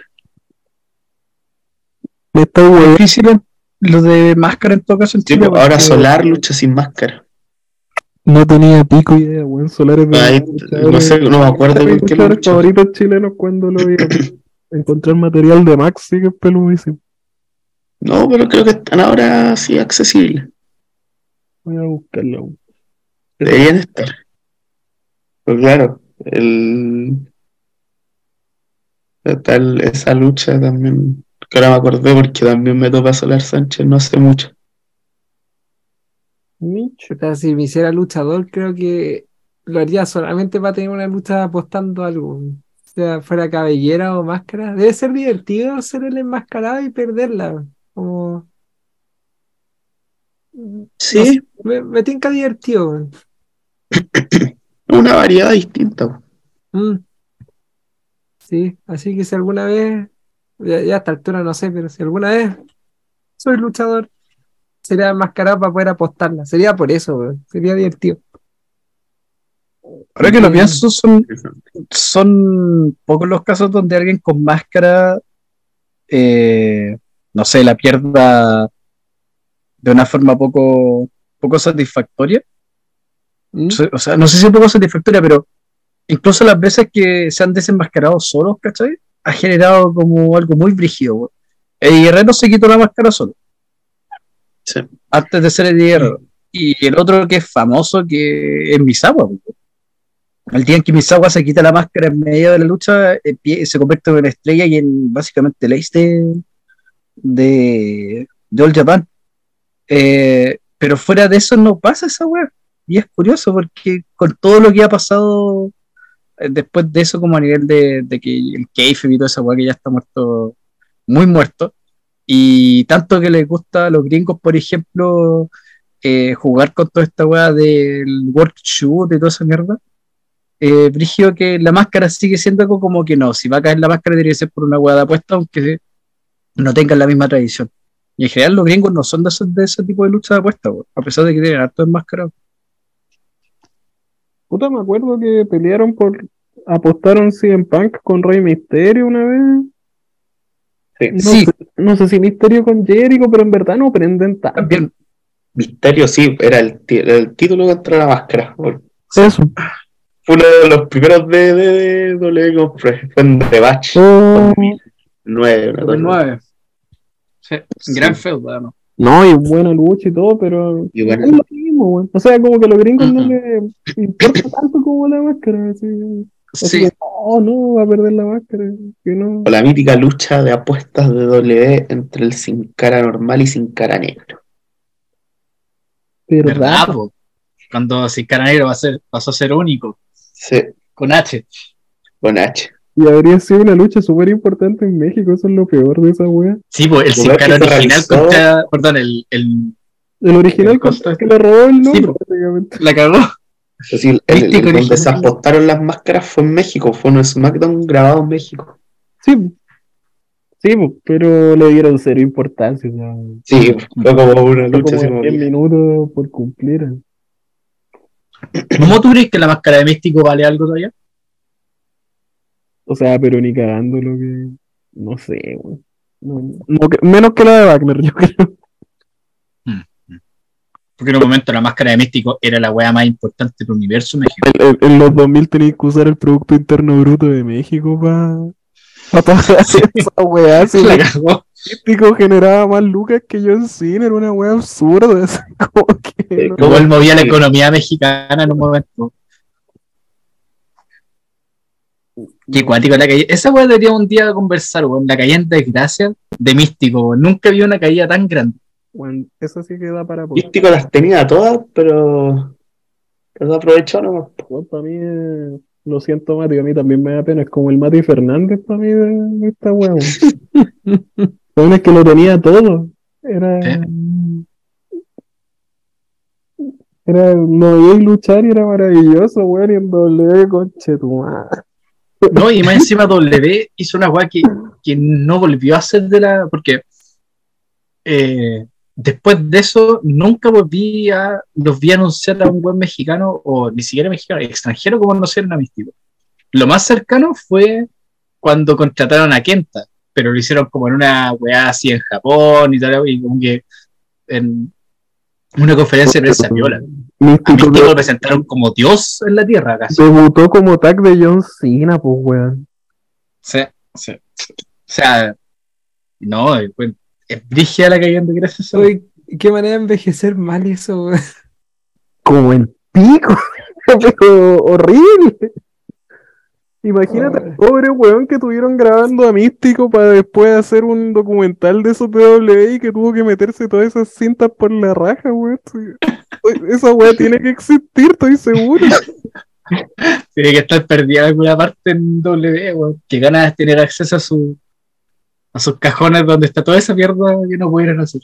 Sí, yo ¿qué quiero proponer eh, para el próximo capítulo, bueno, va a ser de Stardom, pero el próximo próximo podríamos hacer ese Rise and Fall de Místico, así como hablando desde el principio, cómo empezó, su popularidad, cómo llegó a salir casi en el peso mexicano y después que llegó a W y la decadencia total, así como como un video te lo resumo o lo hacemos La cagó. Una cosa así. El Rise and Fall of ECW. suena- suena tan bien que lo vamos a hacer, vamos a tener la visibilidad que corresponde y nos vamos a ir a la cresta. Muy bien. Bien, para cerrar este podcast voy a aprovechar mis poderes de moderación para esto. Quería darle un datito para terminar de cerrar todo lo que fue este podcast. Y cito, el nombre de Villa Alemana es producto de una votación efectuada por los primeros vecinos de la zona. Habían alemanes, italianos, españoles, suizos y yugoslavos.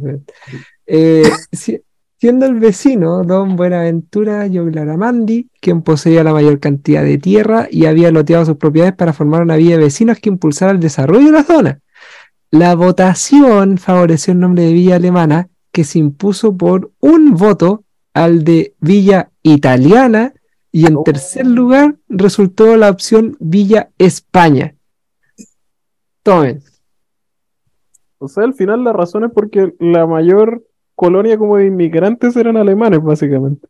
Sí. Algo así. De hecho, aquí en la wiki hablan de weas de el, el que tenía mayor lote allí y toda la cuestión y y que por eso, como la mayor parte de colonos eran de Alemania, quedó como Mm. Villa Alemana. Estuvieron a punto de llamarse Villa Italiana, weón. Ca- Cada día se aprende algo nuevo.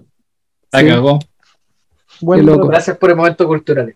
Datazo. Ya, pues, con esto vamos. a- Oye, empezamos hablando de lucha chilena, pasamos por el bigote de Vince McMahon.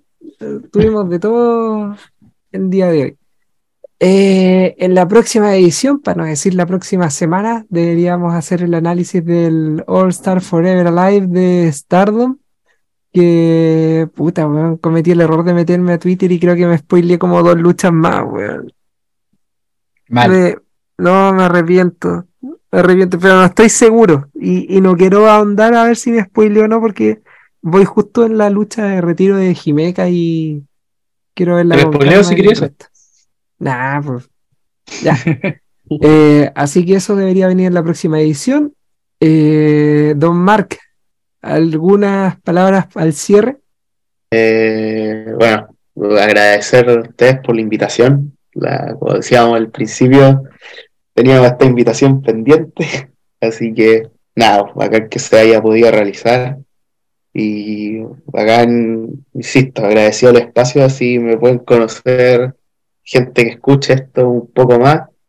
Eh, siento que la gente tiene una visión muy distinta hacia mí, como lo ven en distintos lados. Así que ojalá eh, puedan conocerme un poco más. Sigan Nueva Alianza Guerrera, ese 6 de mayo se viene un nuevo contra todos. Y nada, prometo lo mejor de mí. Tengo junto a mi compañero gringo, mi mentor de vida. Eh, conjunto tenemos el maletín que nos guiará a un paso, a un camino del campeonato Nueva Frontera. Y algo que hemos peleado casi más de, casi más de un año, así que estamos eh, muy enfocados, hemos entrenado seguido para conseguirlo. Así que nada, muchas gracias. Espectacular. Y Primer invitado que hace una promoción buena de sí mismo, weón. sí, La cagó. Le cuesta que Pero ahora ya. Oye, palabras, di tus redes sociales y todo, como no, no sé, el que quiere que me siga, así como. Pues, hasta, que se, hasta que se me olvidó el Instagram. Pero No, pero pueden seguir en Instagram, no. Mark Lennox, eh, punto wrestler. Ahí pueden ver. Ahora he estado medio des- eh, desconectado de las redes por temas de estar ocupado. También pensando en qué cosas nuevas puedo traerle a la gente. Así que nada, ya yo creo que mañana ya vuelvo a las redes como, como fijo estoy todos los, todas las semanas.